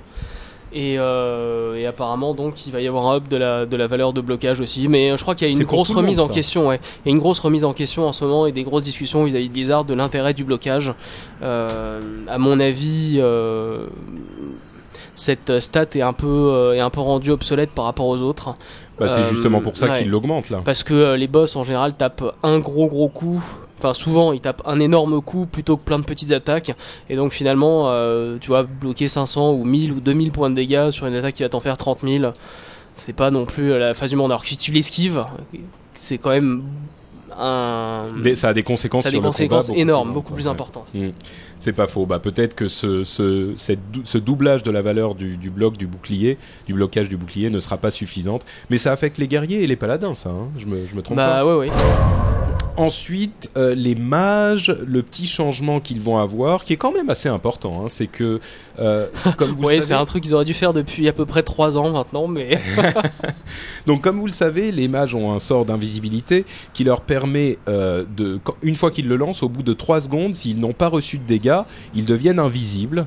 Mais le problème, c'est qu'ils avaient très très très souvent des dégâts. fallait vraiment bien se démerder. pour c'est super difficile à timer pour arriver à s'enfuir. Mais euh, et ben là, euh, les dégâts n'interrompront plus l'invisibilité des mages pendant les 3 secondes de, euh, de, de De la pendant disparition. lesquelles- voilà, de la disparition. Mais les, les silences ou les, les étourdissements, les stuns, tout ça le feront toujours. Mais la question que j'ai, moi, en fait, c'est par rapport à ça, si jamais on a un dégât sur le temps, sur le, le, le mage, qu'il fait ça, ça va pas le- lui interrompre sa disparition pendant Mais est-ce que ça va casser l'invisibilité? Mais après, ça va casser l'invisibilité. C'est probable, à moins qu'il Ouais. change ça aussi. Ce qui, me, ce qui me semblerait logique, sinon ce serait vraiment, euh, vraiment euh, stupide. Il y a Bah non, parce que ça sert quand même, mine de rien, parce que ça te permet de, de de lâcher ton demi-seconde. de lâcher ton Ouais. aggro et de faire perdre la cible à ton ennemi. Enfin, ça c'est euh, surtout un changement PVP parce qu'en général, le mage, s'il a un, un adversaire, ou- enfin un mob en PVE euh, sur les fesses, euh, c'est. Bah, Tu ça- claques pas ça- invisibilité tout de suite. En général, tu ça fais lâche- soit. euh, ça lâche ton aggro. Ouais. Tu- si- et là, en l'occurrence, si t'as un ennemi sur les fesses, tu claques ton invisibilité tout de suite et au bout de 3 secondes, il, il te lâche, c'est sûr à 100%. C'est vrai, c'est vrai. Donc ça a quand même des conséquences en PVE. Et enfin, le tout petit truc qu'on a trouvé pour les prêtres, parce qu'il n'y a pas énormément de changements non plus, euh, c'était... La prière de soin qui a été nerfée. Euh, donc c'est. Bah, c'est une, euh, c'est un soin en AOE énorme, très puissant. Un et, soin de zone, ouais. qui va recevoir euh, un apport du, euh, au spell power euh, légèrement moindre qu'avant, donc c'est euh, 50% au lieu de 80. Voilà, 50% de puissance des sorts au lieu de 80. Toi, tu joues ton, ton prêtre en soin encore euh, en Euh, raid Non, non, je joue pas, je Ah suis bon Android là en moment, en soin.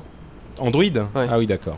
Ouais, donc tu sais pas si c'était vraiment euh, prière de soin en boucle euh, pour les prêtres. et Bah, il y avait, euh, il y a, il y a, moi aussi non, les, les prêtres en général ils sont assignés aux, aux soins de zone, aux soins de groupe.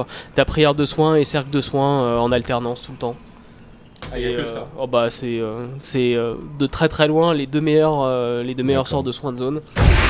Ok, bon bah écoutez, je crois qu'on a eu toutes les classes là. hein. Ça fait 1, 2, 3, 4, 5, 6, 7, 8, 9. Merde, on en oublie un.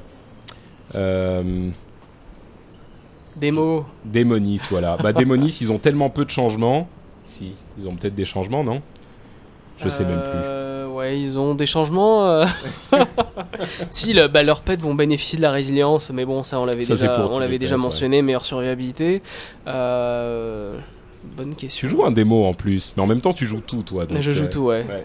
Et il est 75 mon démo, donc c'est Bon, pas non plus euh, la référence excusable. absolue. Bon bah écoute, moi il y a rien qui m'a sauté aux yeux, mais peut-être que euh, je me je me trompe. Si c'est le cas, je m'en excuse euh, platement auprès de nos amis Ah, démonistes. Dans la chatroom, ils disent que le, le prêtre va criter à 100% des dégâts maintenant. Donc en gros, chaque crit qu'il va faire va doubler ses dégâts, alors qu'avant c'était moins. Le prêtre? Non, le pardon. Ah, le démoniste J'ai dit le démo? Ouais, c'est le démo. Le démoniste sur démo. ses sur ses ah D'accord, donc tous les crits feront 100% de dégâts, c'est pas mal. Effectivement, c'est un changement conséquent. Euh, mais il faudra le vérifier quand même parce que la chatroom, moi je m'en méfie. mais non, je déconne, je vous aime bien. Bon voilà, en tout cas sur les démos, euh, allez voir les notes de patch. Ça sera quand même plus simple que de nous écouter dire des âneries. Pour les métiers, qu'est-ce qui va changer? Euh, Pour les métiers, il va y avoir les gemmes épiques qui vont arriver dans le jeu. Et donc, pour correspondre à ça, ils vont changer un petit peu les bonus spécifiques de toutes les professions pour équilibrer un petit peu euh, le. Bah, le- logique, ils sont bonus. déjà obligés à la base de- obligés d'augmenter les gemmes euh, spécifiques aux, euh, aux joailliers, parce que sinon, aucun intérêt de pouvoir se crafter soi-même des gemmes, puisque les, euh, tout le monde avec les gemmes épiques peut en avoir d'aussi bien, donc ils sont obligés de les upper, et à partir de là, euh, ils- s'ils up les gemmes spécifiques aux joailliers, ils sont obligés de, de, euh, d'améliorer les bonus, donc euh, pour euh, les l'enchant des, des, euh, des, Des sur Les- les épaulettes, Ouais. euh, les anneaux sur, pour les enchanteurs. Euh, les. Qu'est-ce qu'il y a d'autre? Les enchantements des travailleurs du Travailleurs cuir du sur les cuir, brasses. les- herboristes, les, soins vont être plus importants. Euh, Il y a l'enchant alchimiste aussi qui va être. euh, Enfin, pas l'enchant, mais le, la compétence spécifique aux alchimistes qui va être améliorée, etc. Bah, en fait, les alchimistes qu'ils vont avoir, c'est un flacon qui s'appelle le flo- flacon du Grand Nord, qui sera un bonus. Je ne sais pas comment il marchera exactement, mais on pourra l'utiliser. C'est une, une flasque qui est utilisable uniquement sur eux et qui est utilisable en arène aussi. Ce qui est quand même euh, un bonus vraiment spécifique et vraiment intéressant, quoi. Euh, et en plus, les potions euh, se- s'empileront par série de 20. au Ça, c'est un, ça, up pour tout le monde. hein. Ouais, c'est sûr. Donc euh, ces changements de métier sont pas énormes, énormes non plus, mais euh, enfin ils sont grands, mais disons que comme tout le monde les a, c'est euh, c'est une mise à niveau générale. Bon, c'est pas. C'est tout le monde a sympa, gagné. Quoi. Ouais, enfin tous ceux qui ont des métiers. Il y a des gens qui n'ont peut-être pas de métier.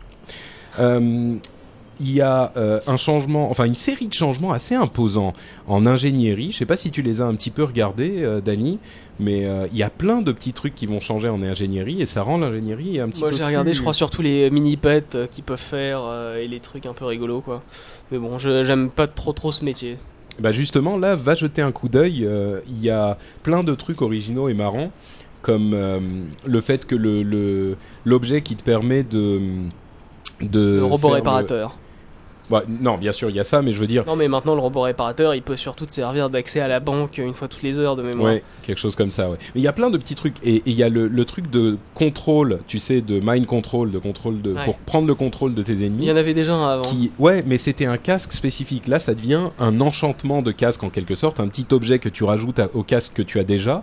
Et en plus, comme tous les objets d'ingénierie, il est possible qu'ils ne fonctionnent pas bien. Donc, euh, si jamais ça fonctionne pas bien, c'est pas toi qui prends le contrôle de l'autre, mais l'autre qui prend contrôle de toi. Donc, euh, j'imagine bien le mec qui est euh, dans un BG, qui veut prendre le contrôle d'un mec pour le faire sauter de la de, De la, la Syrie, comme d'habitude. Paf, ça marche pas. Et c'est l'autre qui le fait sauter de la Syrie. C'est des heures de rigolade. Des autres trucs qui seront marrants euh, à, à utiliser et très spécifiques aux ingénieurs, par exemple, c'est un rayon qui va réparer les véhicules. Donc euh, ça c'est hyper euh, intéressant parce que c'est le seul moyen dans le jeu de réparer, de rendre des points de vie aux véhicules. Donc c'est quand même un truc très spécifique qui est plutôt sympa. Donc euh, voilà, là encore, les ingénieurs ont une série de changements assez importants. Et enfin, le plus gros changement du jeu, c'est que euh, en cuisine, Il est massif ce ah, changement, on peut mais dire. alors écoutez bien parce que c'est super important. la toque de chef que vous pouviez acheter pour 100 emblèmes de, de Dalaran, là, Un signe. sans un signe de, la, de Dalaran, euh, de, de- de cuisine de Dalaran, qui ne faisait rien, eh ben, il devient un objet bleu, donc de qualité rare, et il vous permet, attention, tenez-vous bien, de cuisiner plus vite. Mais euh, tu rigoles, mais c'est pas mal hein, pour les mecs qui se, euh, enfin les mecs qui sont euh, dévoués à leur guilde et qui se tapent à chaque fois le, les 50 grands festins nécessaires au raid du soir. Ils vont bien gagner, je pense, quelques minutes. Hein. Ouais, bon, c'est vrai, effectivement. C'est pas faux. Donc, la toque de chef aura un Moi, je dis nerf cuisine quand même. Voilà, et ensuite, si vous pensez qu'on a déjà passé énormément de temps sur des changements hyper importants et fondamentaux du jeu, et que vous vous dites que c'est plus possible qu'il y en ait d'autres, eh bien détrompez-vous, parce qu'il y a encore des choses euh, essentielles qui vont être modifiées avec le patch 3.2, et notamment euh, le fait que sur votre carte s'affichera désormais, s'afficheront désormais des, des signes qui vont vous indiquer où sont les créatures que vous devez tuer euh, pour vos quêtes, ou les objets que vous devez récupérer pour vos quêtes, ou ce genre de choses. Je bénis la personne qui s'est décidée enfin à implémenter ça dans le jeu, non pas parce que ça nous facilite la vie, mais parce que ça va éviter euh, les euh, les kikus habituels, genre Hein, qui peut me dire ou euh, qui spam pendant des heures le CC général, qui peut me dire où on peut trouver ça vite, euh, s'il te plaît, allez. Bah voilà, effectivement. Et donc ça veut dire que c'est l'implémentation d'une euh, du, du, du mode euh, de la donne qui s'appelle Quest Helper ou Carbonite, tout ce que c'est, ce que vous utilisez. Et bah là, vous n'en aurez plus besoin parce que ça sera directement implémenté dans le jeu. C'est un changement énorme. Et pour ceux qui pleurent euh, déjà, qu'on entend d'ici, et ben vous n'avez qu'à pas l'activer. Voilà.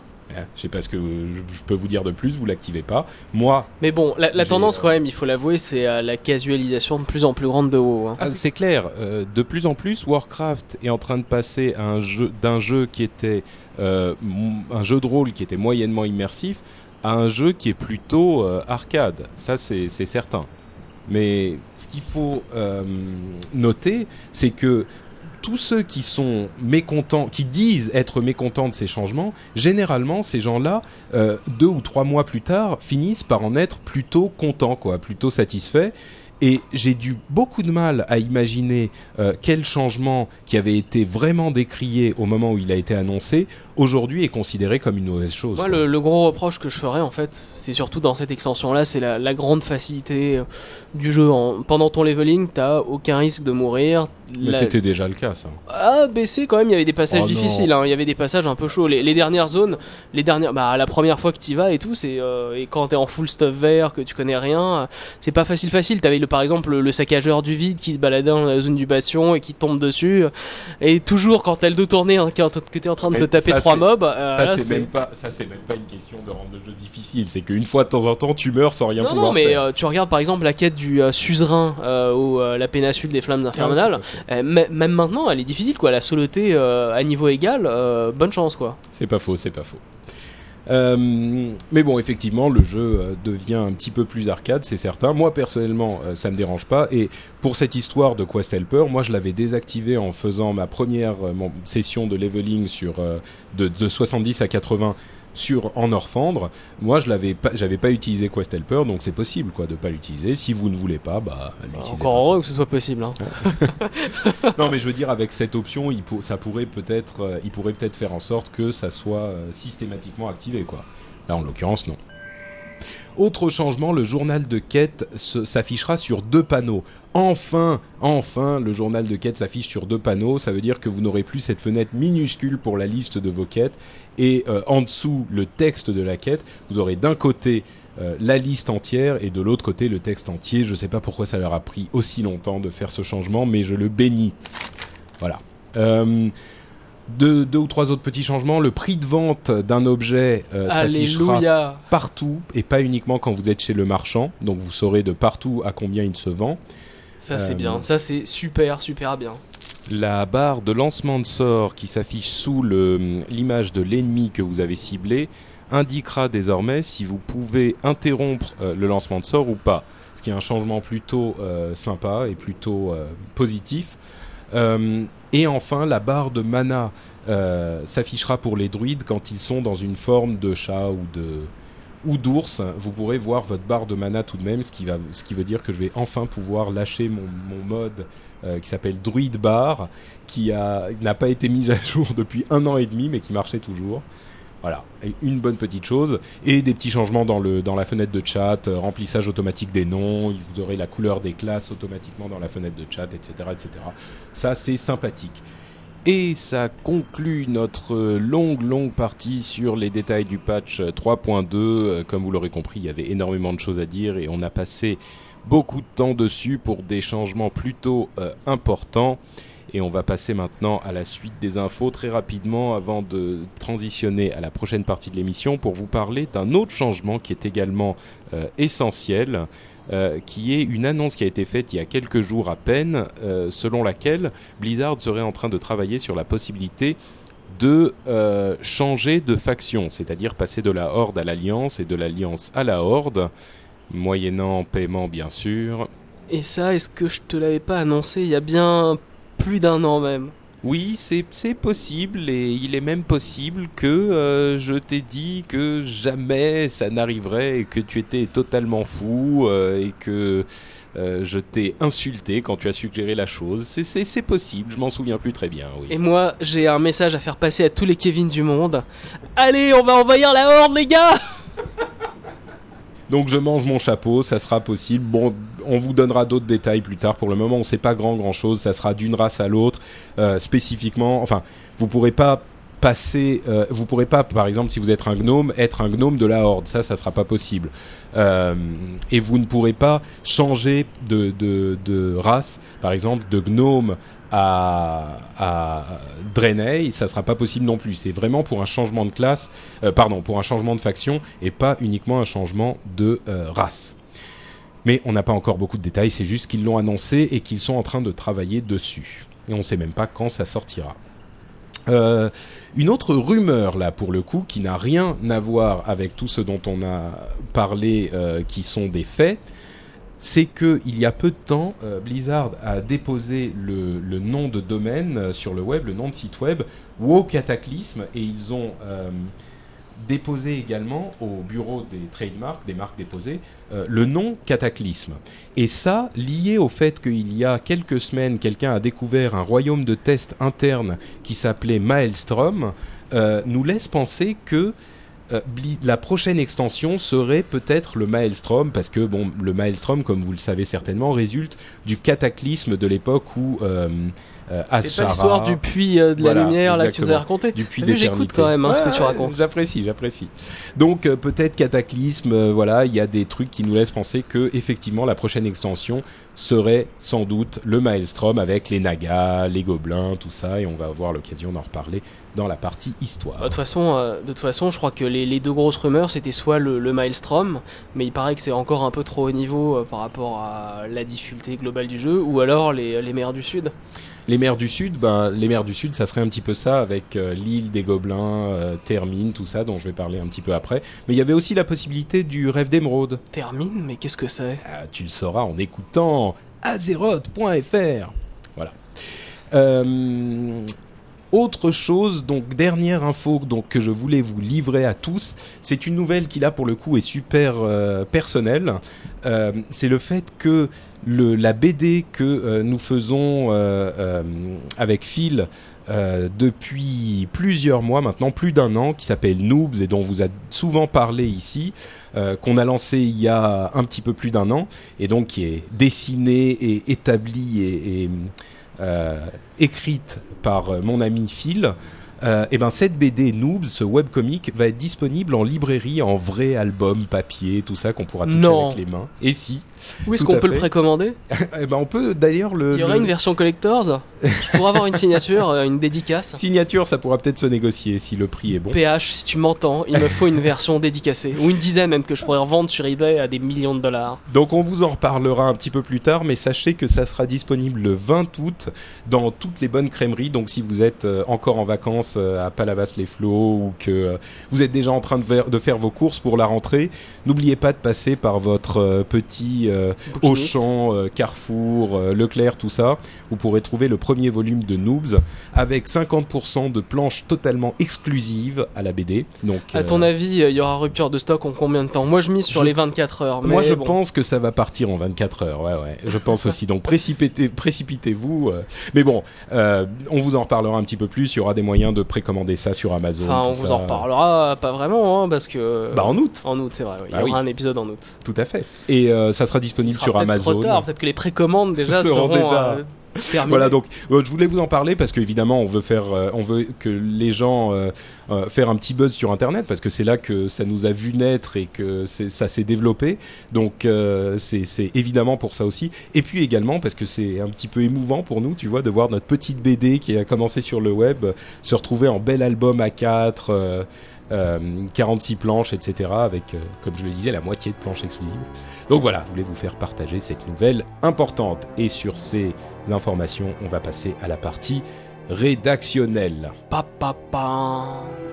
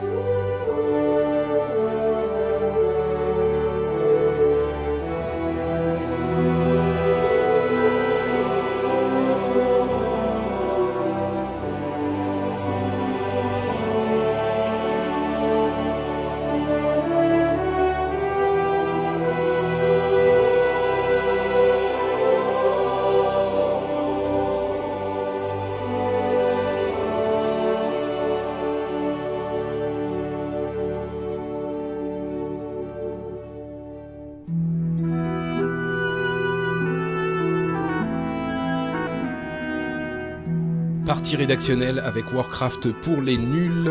Euh, le truc qu'on aurait voulu savoir, c'est n'oubliez pas, amis noobs, que vous pouvez obtenir des glyphes dès le niveau 15. Vous avez dès le niveau 15 un glyphe majeur et un glyphe mineur que vous pouvez euh, utiliser.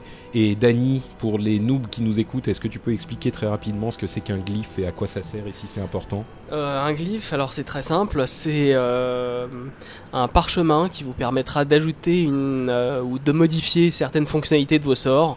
Par exemple, donc les glyphes mineurs, c'est des effets pour ainsi dire mineurs. Donc par exemple, c'est lancer un sort qui nécessite une composante euh, sans composante ou qui change l'aspect visuel d'un sort. Donc par exemple pour les mages, euh, le sort du polymorphe en mouton, euh, ça a le polymorphe en pingouin à la place. Donc euh, aucun intérêt sur le jeu en lui-même, mais c'est plutôt sympa. Moi j'adore.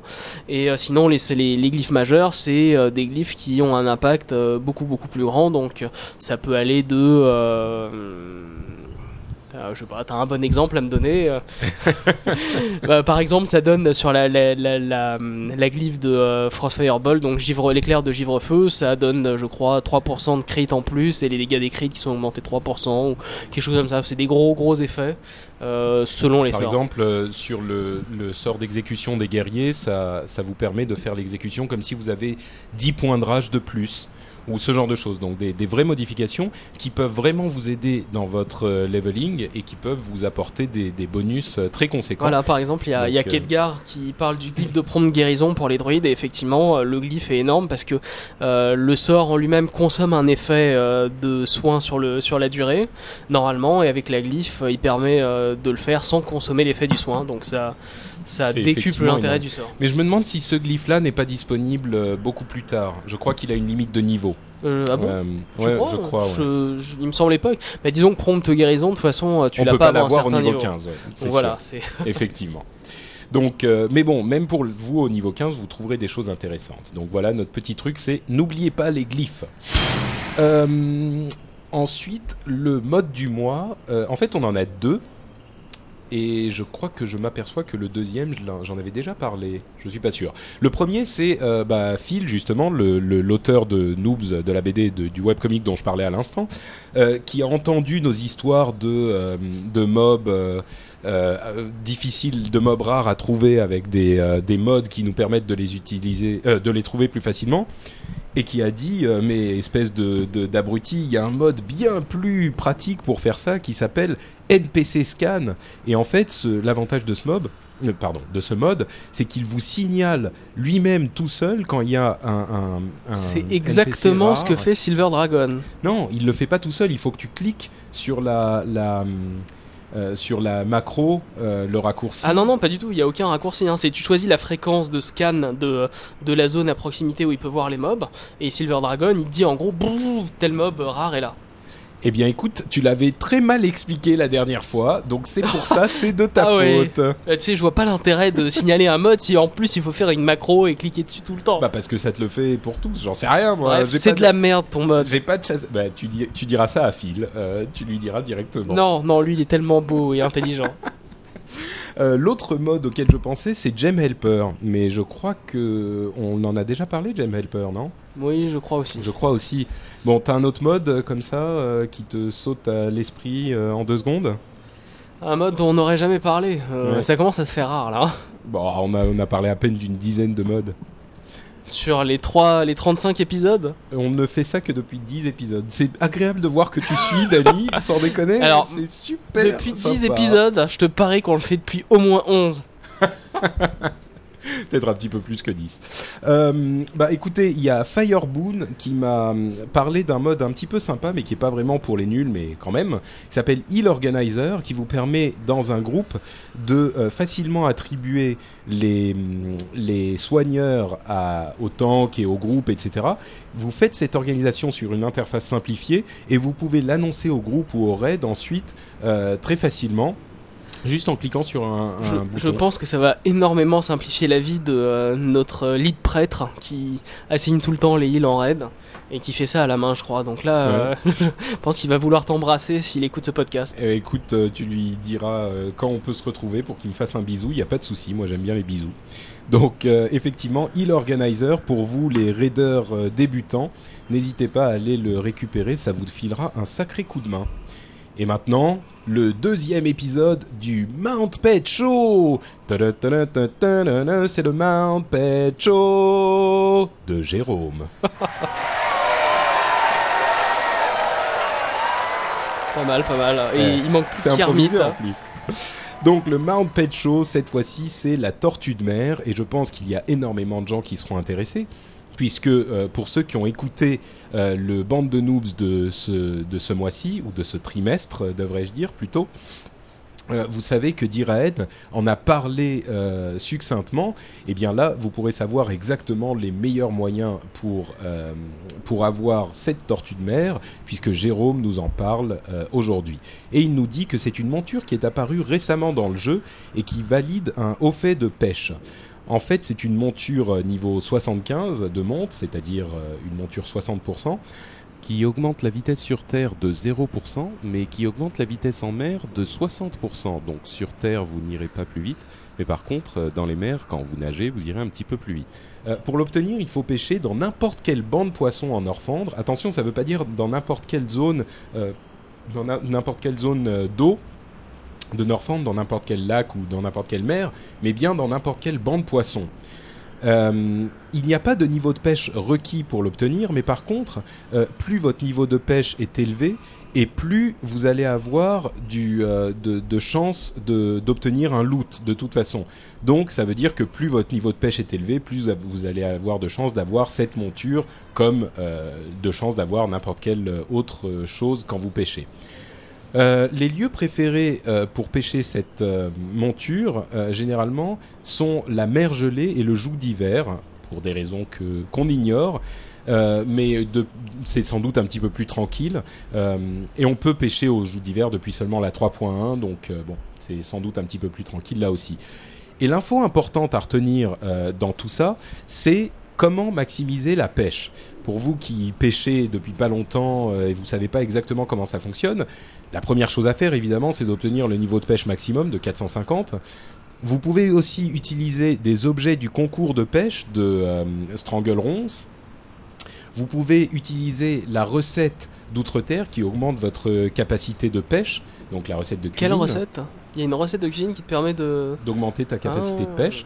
Euh, Il y a la canne à pêche améliorée des, par, une canne à pêche améliorée par exemple dans la réputation des Kaluak. Il y a une canne à pêche super puissante que vous pouvez obtenir. Mais il y a surtout celle des objets du concours du dimanche. hein. C'est la meilleure Ah. pêche, la canne, de, la canne à pêche. euh, C'est ce dont je crois que c'est en arcanite. Elle donne euh, plus 30 C'est ce plus que je 40. te disais à l'instant. Il y a Non, la- tu les de objets celle-là du des concours de pêche. Je disais les objets du concours de Eh pêche ben, de justement. Stranglerons. C'est de ça que je parlais. Il n'écoute pas. Euh, et il y a aussi le gyroscope, et tout ça vous permet d'arriver à un niveau de pêche d'à peu près 660. Donc si vous partez euh, pour essayer de récupérer la tortue de mer, euh, n'hésitez pas à utiliser tout ça parce que ça vous, facilitera un petit peu les choses. Et ça marche aussi pour le Monsieur Pince-Mi euh, qu'on peut récupérer à Terrocar. Accessoirement, mais ça c'est une autre histoire. Voilà pour notre partie pour les nuls. On passe à la partie pour les pros tout de suite.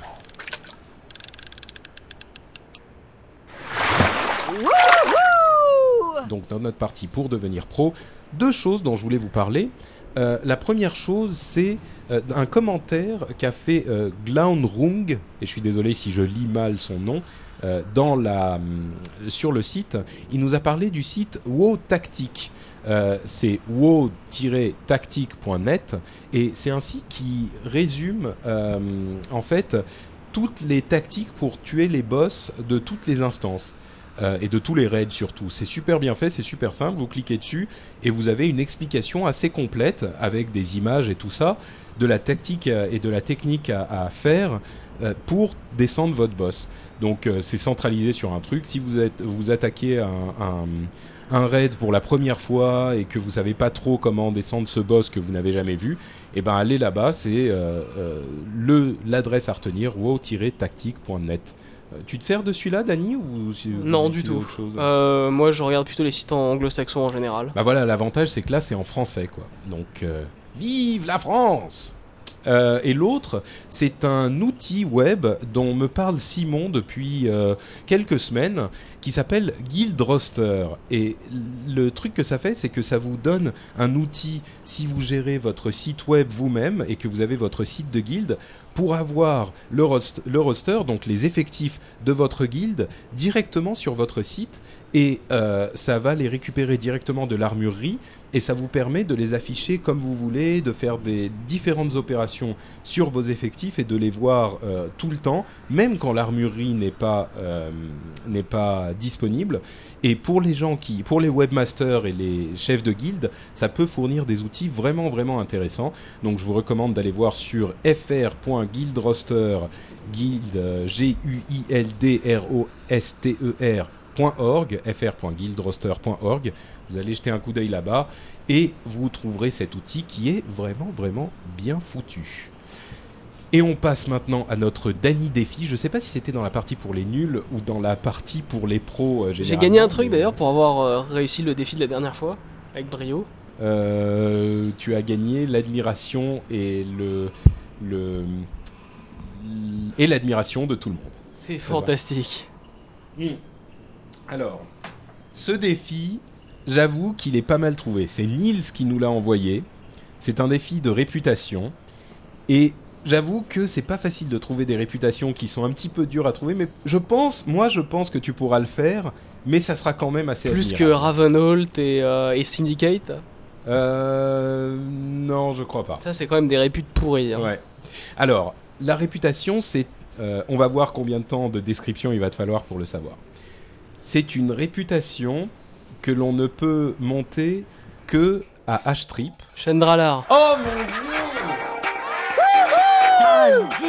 Fantastique Mais même pas, j'ai même pas fini. Il y avait des trucs genre on peut la monter qu'avec des euh, des libras, mais elle est composée de hauts elfes et de machins comme ça. Ah, en deux secondes, je suis, Et voilà. je tu, suis peux, éberlué, tu peux te mettre à mes genoux et implorer. non, mais Bravo. les, les réputes, honnêtement, vous pouvez y aller. hein. 42 exaltés, c'est pas mal. Ouais, ouais, ouais, tout à fait. Bon, écoute, euh, sur ta victoire éclatante, on va passer à l'histoire de Warcraft. Oh non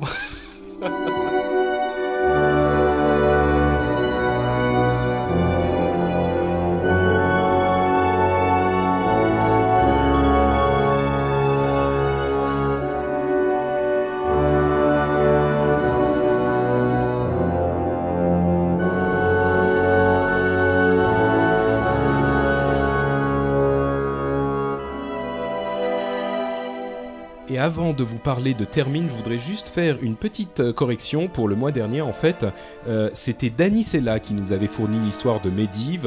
Et je m'étais trompé, je l'avais mal attribué. Donc je suis désolé, Danny Sella. Merci à toi. Elle était magnifique, ton histoire. Et- et donc là, la tu- vérité est rétablie. Tu racontes l'histoire de Terminator? Oh là là. Oh J'ai pas pu m'en empêcher. Elle est bonne, dû. non? Tu aurais dû. Donc là, c'est Termine à tort. Euh, c'est l'histoire de Termine. Alors Termine, c'est euh, Undermine en anglais. Euh, et on en parle aujourd'hui parce qu'il y a peu de temps, le nom de Undermine, qui n'avait jamais été traduit en français, a été officiellement traduit. Et ça nous laisse penser qu'elle sera dans la prochaine extension. Euh, en tout cas, ça serait pas si surprenant que ça. Mais euh, Termine, donc, qui est Undermine, c'est la capitale des gobelins. On connaît bien sûr les gobelins euh, très bien dans le jeu, mais euh, ce qu'on ne sait pas, c'est qu'ils ont une capitale à eux, euh, qui est quelque part dans les mers du Sud. Elle est située sur la petite île de Kezan, qui est au sud du Maelstrom. Donc le Maelstrom, c'est ce tourbillon au centre de la carte du jeu.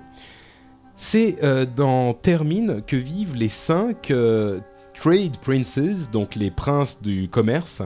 Euh, a priori, ils sont cinq, mais la légende dit qu'il y en a peut-être euh, un ou deux supplémentaires qui sont cachés et bien secrets.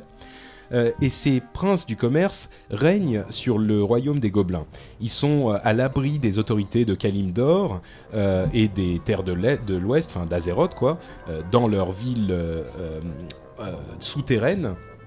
Et ils gèrent des armadas euh, et des organisations de brigands et de contrebande dans tous les continents. Et chez eux, il n'y a pas d'élection ou de droit euh, euh, d'hérédité pour devenir prince. On devient prince en tuant ou en faisant chanter ou en, faisant des choses vraiment vraiment méchantes. les princes existants. Euh, et ils ont, comme je le disais, des armadas de, bateaux et de vaisseaux euh, qui naviguent sur les mers du Sud et dans toutes les mers du royaume, euh, enfin, et de la planète. Donc, il est possible que si jamais ils y sont dans la prochaine extension, il y ait une composante maritime au jeu. Ça serait intéressant, mais on n'en sait rien. Je m'écarte du sujet. L'un d'eux, d'ailleurs, l'un des, des princes, s'était aligné avec la Horde quand celle-ci était quasiment sûre de gagner la guerre. Et il se trouve que finalement la Horde n'a pas gagné la guerre et il est rentré tout penaud euh, à Termine. Et à partir de là, euh, les, gobelins ont décidé qu'ils ne s'aligneraient plus jamais avec personne et c'est pour ça qu'ils sont aujourd'hui totalement euh, indépendants, indépendants de toutes les autres factions. Euh, et pour illustrer ce fait, d'ailleurs, il y a un euh, euh, gobelin assez célèbre qui s'appelle Mogul Razdunk, euh, qui est le fondateur et le gestionnaire de la Venture Trading Company qu'on voit souvent, notamment à Strangleronce et dans d'autres endroits de la, de la planète. Il a engagé un gnome lépreux qui s'appelle Gerenzo Whistle. Euh, et le simple fait d'engager un gnome lépreux à un poste conséquent euh, est vraiment désapprouvé par les princes et donc il est un petit peu mis à l'écart de la, de la principauté. Il est, mais bon, il est quand même très puissant donc ils l'ont pas non plus complètement banni. Mais le simple fait d'engager un gnome, même un gnome lépreux euh, dégoûtant, c'était pas super bien vu. Donc Termine, c'est le centre de la civilisation gobeline et elle est située sous l'île volcanique de Kezan et elle est pleine de tunnels et de cavernes euh, volcaniques. Et il y a aussi des tubes sous-marins qui passent euh, d'une île, de, cette île principale à d'autres plus petites îles. Et donc ces tubes sous-marins, c'est un petit peu comme le train, euh, le train qui va de, de Hurlevent à Forgefer, euh, qui passe un petit peu sous l'eau. Donc on risque d'avoir un petit peu plus de choses comme ça euh, dans, si jamais elle arrive dans la prochaine extension. Et la ville est pleine d'alchimistes et d'ingénieurs et de, on trouve plein de boutiques, ça grouille euh, de partout de ce genre de d'activités. de marchés, il y a des marchés aux esclaves et des, le centre des sociétés occultes gobelines en tout genre. Mais il y a aussi les palais des princes qui sont super majestueux et super opulents. Donc on a un petit peu tous les, extrêmes. On a les, marchés aux esclaves euh, complètement dégoûtants et euh, les palais euh, super riches des princes du commerce gobelins. Et il y a une dernière note euh, à signaler, c'est qu'on trouve également dans cette ville des créatures un petit peu étranges qui sont les hobgoblins, qui sont des sortes de gobelins, mais euh, ils sont un petit peu plus grands, ils ont la peau toute mauve. Donc les hobgoblins que les amateurs de Donjons et Dragons connaîtront bien. Ouais, un dé de vie plus Euh, un. voilà, sont également dans cette capitale des gobelins de Termine. Donc c'est quelque chose que vous pourrez, euh, euh, euh, que vous pouvez apprécier euh, quand le- le- l'extension arrivera, si jamais elle en fait partie. Voilà pour la capitale des gobelins. Dany, tu as été très actif dans la chatroom pendant mon histoire. Euh, tu t'embêtais, c'est Euh, ça? non, non, je trouvais ça vraiment passionnant. hein. J'ai euh, hâte d'être à cette extension. D'accord, très bien. Tu peux me redonner le nom du gnome sans regarder ta fiche? Le nom du gnome. Euh... euh, euh, attends. euh, Lorenzo Gargandas. Pas mal, pas mal, c'était presque. Il s'appelle Gerenzo Renschrissel. Bon, bref, c'était presque ça. Donc le euh, sifflet, euh, sifflet clé, euh, Clé à molette. clé à molette. ouais. Ouais.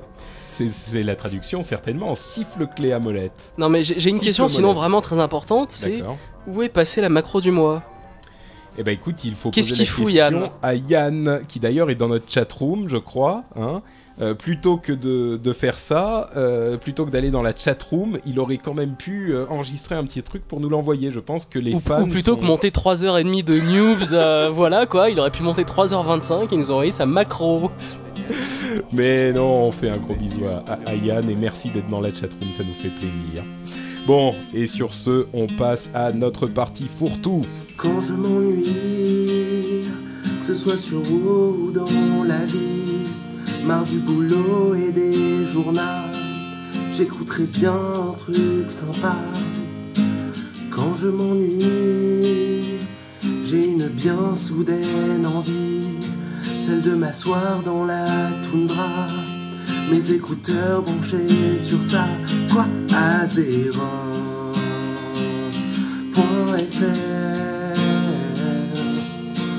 Patrick, Nat et Dan, et c'est la fête à Dalaran. Y'a Azeroth.fr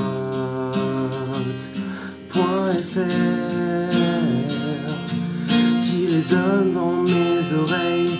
Et j'ai un grand sourire aux lèvres. C'est parti, les chroniqueurs sont tous ici. Dan Farm encore toutes les répites. Un million de pets, 4000 montures. Alors, parti fourre-tout, et Yann nous dit qu'il a envoyé la macro à 14h32. Euh, ben, je sais pas, moi, j'ai pas l'impression de l'avoir reçu. J'ai peut-être pas checké mes mails euh, quand il fallait. Si c'est le cas, on s'excuse, euh, Yann, et on va l'insérer la macro immédiatement, tout de suite. Azérotiens, Azérotiennes, bonjour. Ce mois-ci, je vais m'intéresser à une classe qui a souvent été détestée en arène à cause de son extraordinaire capacité de survivre, même dans les pires situations. Je pense bien sûr au druide. Tout druide qui se respecte, c'est qu'il peut se dégager d'un certain nombre de sorts de contrôle, comme le sarment ou la nouvelle givre du mage, en changeant de forme. C'est très pratique, mais c'est aussi assez frustrant car il faut repenser à repasser dans sa forme d'origine. Autrement dit, si un druide sous sa forme d'ours fait sarmente, il doit cliquer une première fois pour changer de forme, par exemple la forme de voyage, puis cliquer une seconde fois pour repasser sous forme d'ours pour continuer son combat. Deux clics donc. Eh bien, j'ai justement avec moi une petite macro qui vous permettra de faire tout cela avec un seul clic. Dans le précédent scénario, vous êtes bloqué sous forme d'ours, vous cliquez sur cette fameuse macro et votre ours est automatiquement dégagé, et ce, sans avoir à passer par une autre forme. Pratique, non? Le secret de cette macro est d'utiliser le caractère point d'exclamation pour forcer le changement de forme, même si on se trouve justement déjà dans cette forme. Comme d'habitude, vous trouverez les détails de cette macro sur le forum d'azeroth.fr et moi je vous souhaite de passer d'excellentes vacances d'été. À bientôt. Donc euh, voilà, si vous Mais là, entendu- après la partie, euh, la partie Non, euh, là, histoire. quand- non, mais euh, elle est déjà passée là, je l'ai déjà dit. Elle est déjà- Ah, ouais. c'est Voilà. Oui. Bref, le fourre-tout avec euh, diverses petites choses euh, dont on va vous parler. Et la première d'entre elles, c'est euh, l'IRL qu'on a fait le mois dernier avec notamment la chanson que vous avez entendue pour introduire la partie fourre-tout, qui est la chanson qu'a composée Lionel pour nous. Euh, ce qui s'est passé en fait, c'est que euh, il était venu avec sa guitare à l'IRL, il s'est mis à chanter, c'était super sympa, et on lui a dit en partant comme ça, en rigolant, ouais, euh, ton défi maintenant, c'est de faire une chanson pour Azeroth.fr. Et ben il l'a fait, donc merci, un énorme merci à Lionel, cette chanson est super sympa. Et ouais, elle est bien sympa. hein. Et, et on, on va la mettre en téléchargement sur le site comme d'habitude. Donc vous pourrez aller la récupérer là-bas. Et donc euh, l'IRL, bah écoute, ça s'est super bien passé. Moi j'ai vraiment passé un bon moment. Euh, les gens sont venus malgré le temps un petit peu incertain. On était combien peut-être en 60, une soixantaine C'est Chose ça, comme ouais. ça. Moi, j'ai surtout été impressionné par euh, Cyril qui était venu de Genève quand même. Ouais, ouais, ouais. Il y a des gens qui sont venus du- du- des quatre coins de- de- d'Europe presque euh, pour participer à l'IRL. Euh, c'était vraiment sympa. On a, on a discuté. Au début, c'était un petit peu, euh, un petit peu froid, mais après. Et quand gens je suis arrivé, alors Voilà. là, ça. quand Danny décoincé est arrivé, euh, on s'est mis à déconner, à rigoler. Enfin bref, donc c'était vraiment super cool. J'espère qu'on aura l'occasion d'en faire, d'en faire une autre. Euh, vous pouvez aller voir des photos de l'IRL sur le forum. Il y en a quelques, il y a quelques personnes qui ont posté leurs photos. Euh, et puis j'espère qu'on aura l'occasion d'en refaire une autre et que vous viendrez aussi nombreux euh, la prochaine fois. Je crois que c'était d'autres pour, choses. pour la petite histoire, il y avait quand même quelqu'un qui a retrouvé une de ses amies d'enfance, non, à l'IRL. Ouais, c'était C'était Magico, non Magico, ouais, qui avait retrouvé une, une, une copine. Enfin, je dis ça, j'allais dire du lycée, mais il est au lycée encore, donc. Chut, chut, faut pas dire qu'il a redoublé. Ah bon Merde. Euh, non, mais c'est de l'histoire ancienne tout ça. Mais effectivement, il a retrouvé une copine euh, qu'il n'avait pas vue depuis des années et des années. Enfin bon, bref, c'était. ouais, c'était euh, sympa. Et j'étais impressionné par le nombre de joueuses qu'il y avait dans. Il y avait peut-être une personne sur trois, c'était quand même une, Ouais, ouais, il y avait un une bon femme, une jeune fille, donc c'est. Un bon tir Impressionnant, de et il y a, il y a Quentin qui a amené un cadeau d'anniversaire pour Nat qui était euh, magnifique. Il avait fait un, dessin en fait euh, d'Arthas qu'il a encadré, signé et tout. C'était un, un- petit cadeau d'anniversaire pour Nat euh, qui était super beau. Il est venu avec et il lui a offert. C'était un moment émouvant.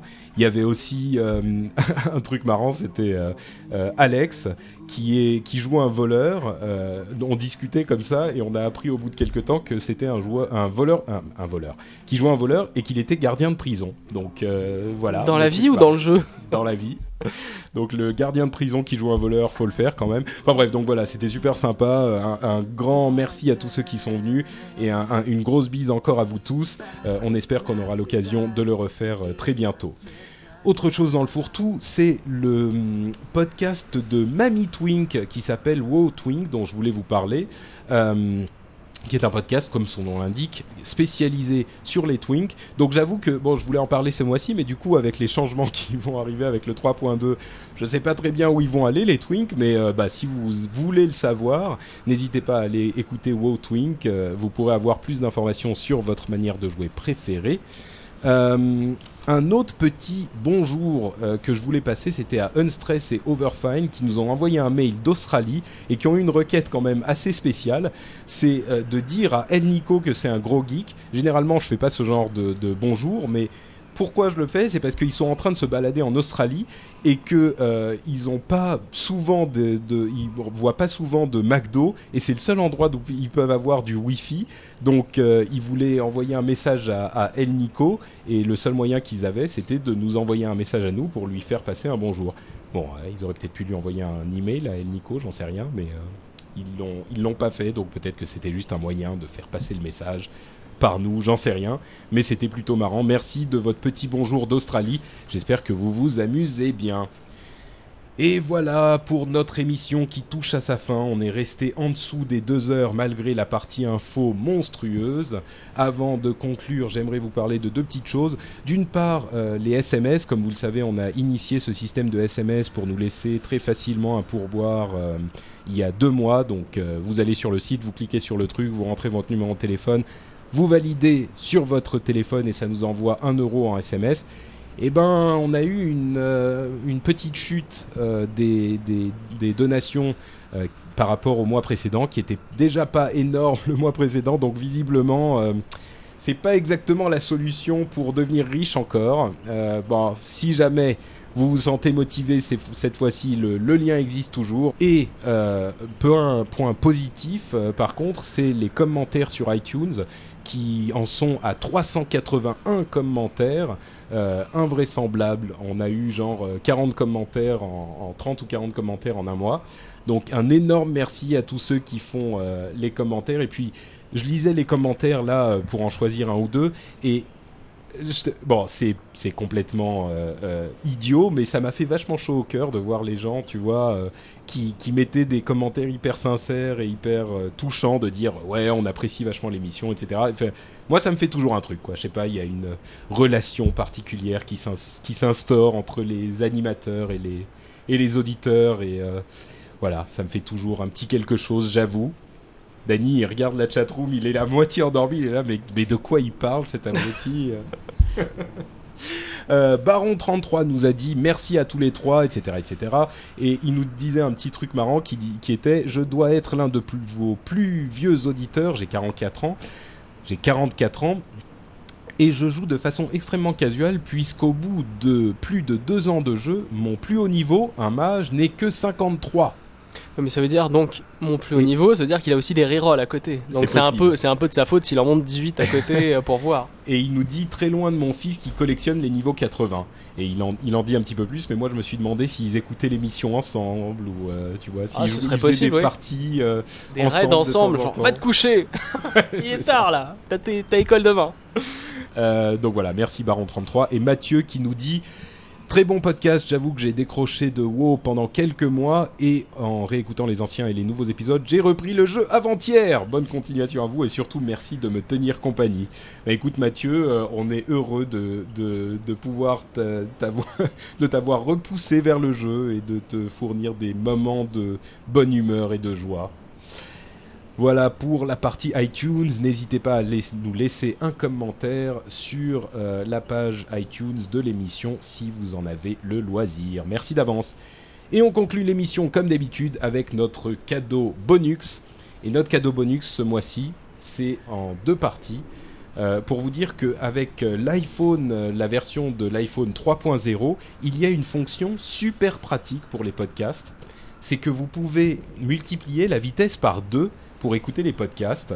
Alors, c'est pas la qualité est pas super super bonne, mais je peux vous dire que pour certaines émissions, comme par exemple au hasard, hein, on va prendre, on va dire une émission qui sortirait genre euh, tous les trois mois, qui Et, durerait, et qui prendrait euh, quasiment 4 trois heures. heures et demie d'émission, genre euh, par exemple Bande de Noobs, et que vous n'avez pas eu le temps d'écouter euh, ah, deux jours avant de faire votre propre podcast, et ben vous pouvez l'écouter en x2. Au début, ça fait un petit peu bizarre, mais finalement, ça marche très très bien. Et moi, ça m'a permis d'écouter euh, toute l'émission euh, Bande de Noobs euh, en vitesse accélérée. Et bon, là, je suis euh, un petit peu plus sérieux j'ai un petit message à Yann et à la bande de noobs. J'ai adoré l'émission. C'est super long, c'est vrai, mais comment dire, ils parlent de, enfin. Ils parlent de manière tellement intelligente et intelligible et ils font des belles phrases. Enfin, c'est une super émission qui est agréable à écouter du début à la fin. Ils rentrent dans le détail des sujets. Donc euh, voilà, bande de noobs, n'hésitez pas à aller l'écouter. Bon, on sait que vous connaissez, hein, mais euh, ne soyez pas impressionnés par les 3h30. Euh, ça vaut vraiment le coup euh, quand vous avez un petit peu de temps à tuer ou alors vous passez en x2 sur l'iPhone 3.0. Le blog de l'émission c'est azeroth.fr, c'est pas compliqué à retenir. Euh, vous pouvez nous envoyer un email à l'adresse azeroth at frenchspin.com. Vous pouvez également trouver les liens vers euh, le live si vous voulez nous écouter la prochaine fois très facilement sur la barre de droite du site. Vous, allez, vous avez le live et le calendrier pour toutes les autres émissions que nous faisons euh, souvent en live aussi, comme le Rendez-vous Tech et d'autres émissions en anglais. Vous pouvez me suivre sur Twitter, euh, sur twitter.com slash notepatrick. Vous pouvez suivre Dany depuis pas si longtemps que ça sur twitter.com slash notedany, D-A-N-Y, ce sale copieur. Et c'est tout, on va vous souhaiter un excellent mois et on va vous faire une énorme bise et on vous dit euh, rendez-vous en août. Et bonnes vacances surtout. Ciao ciao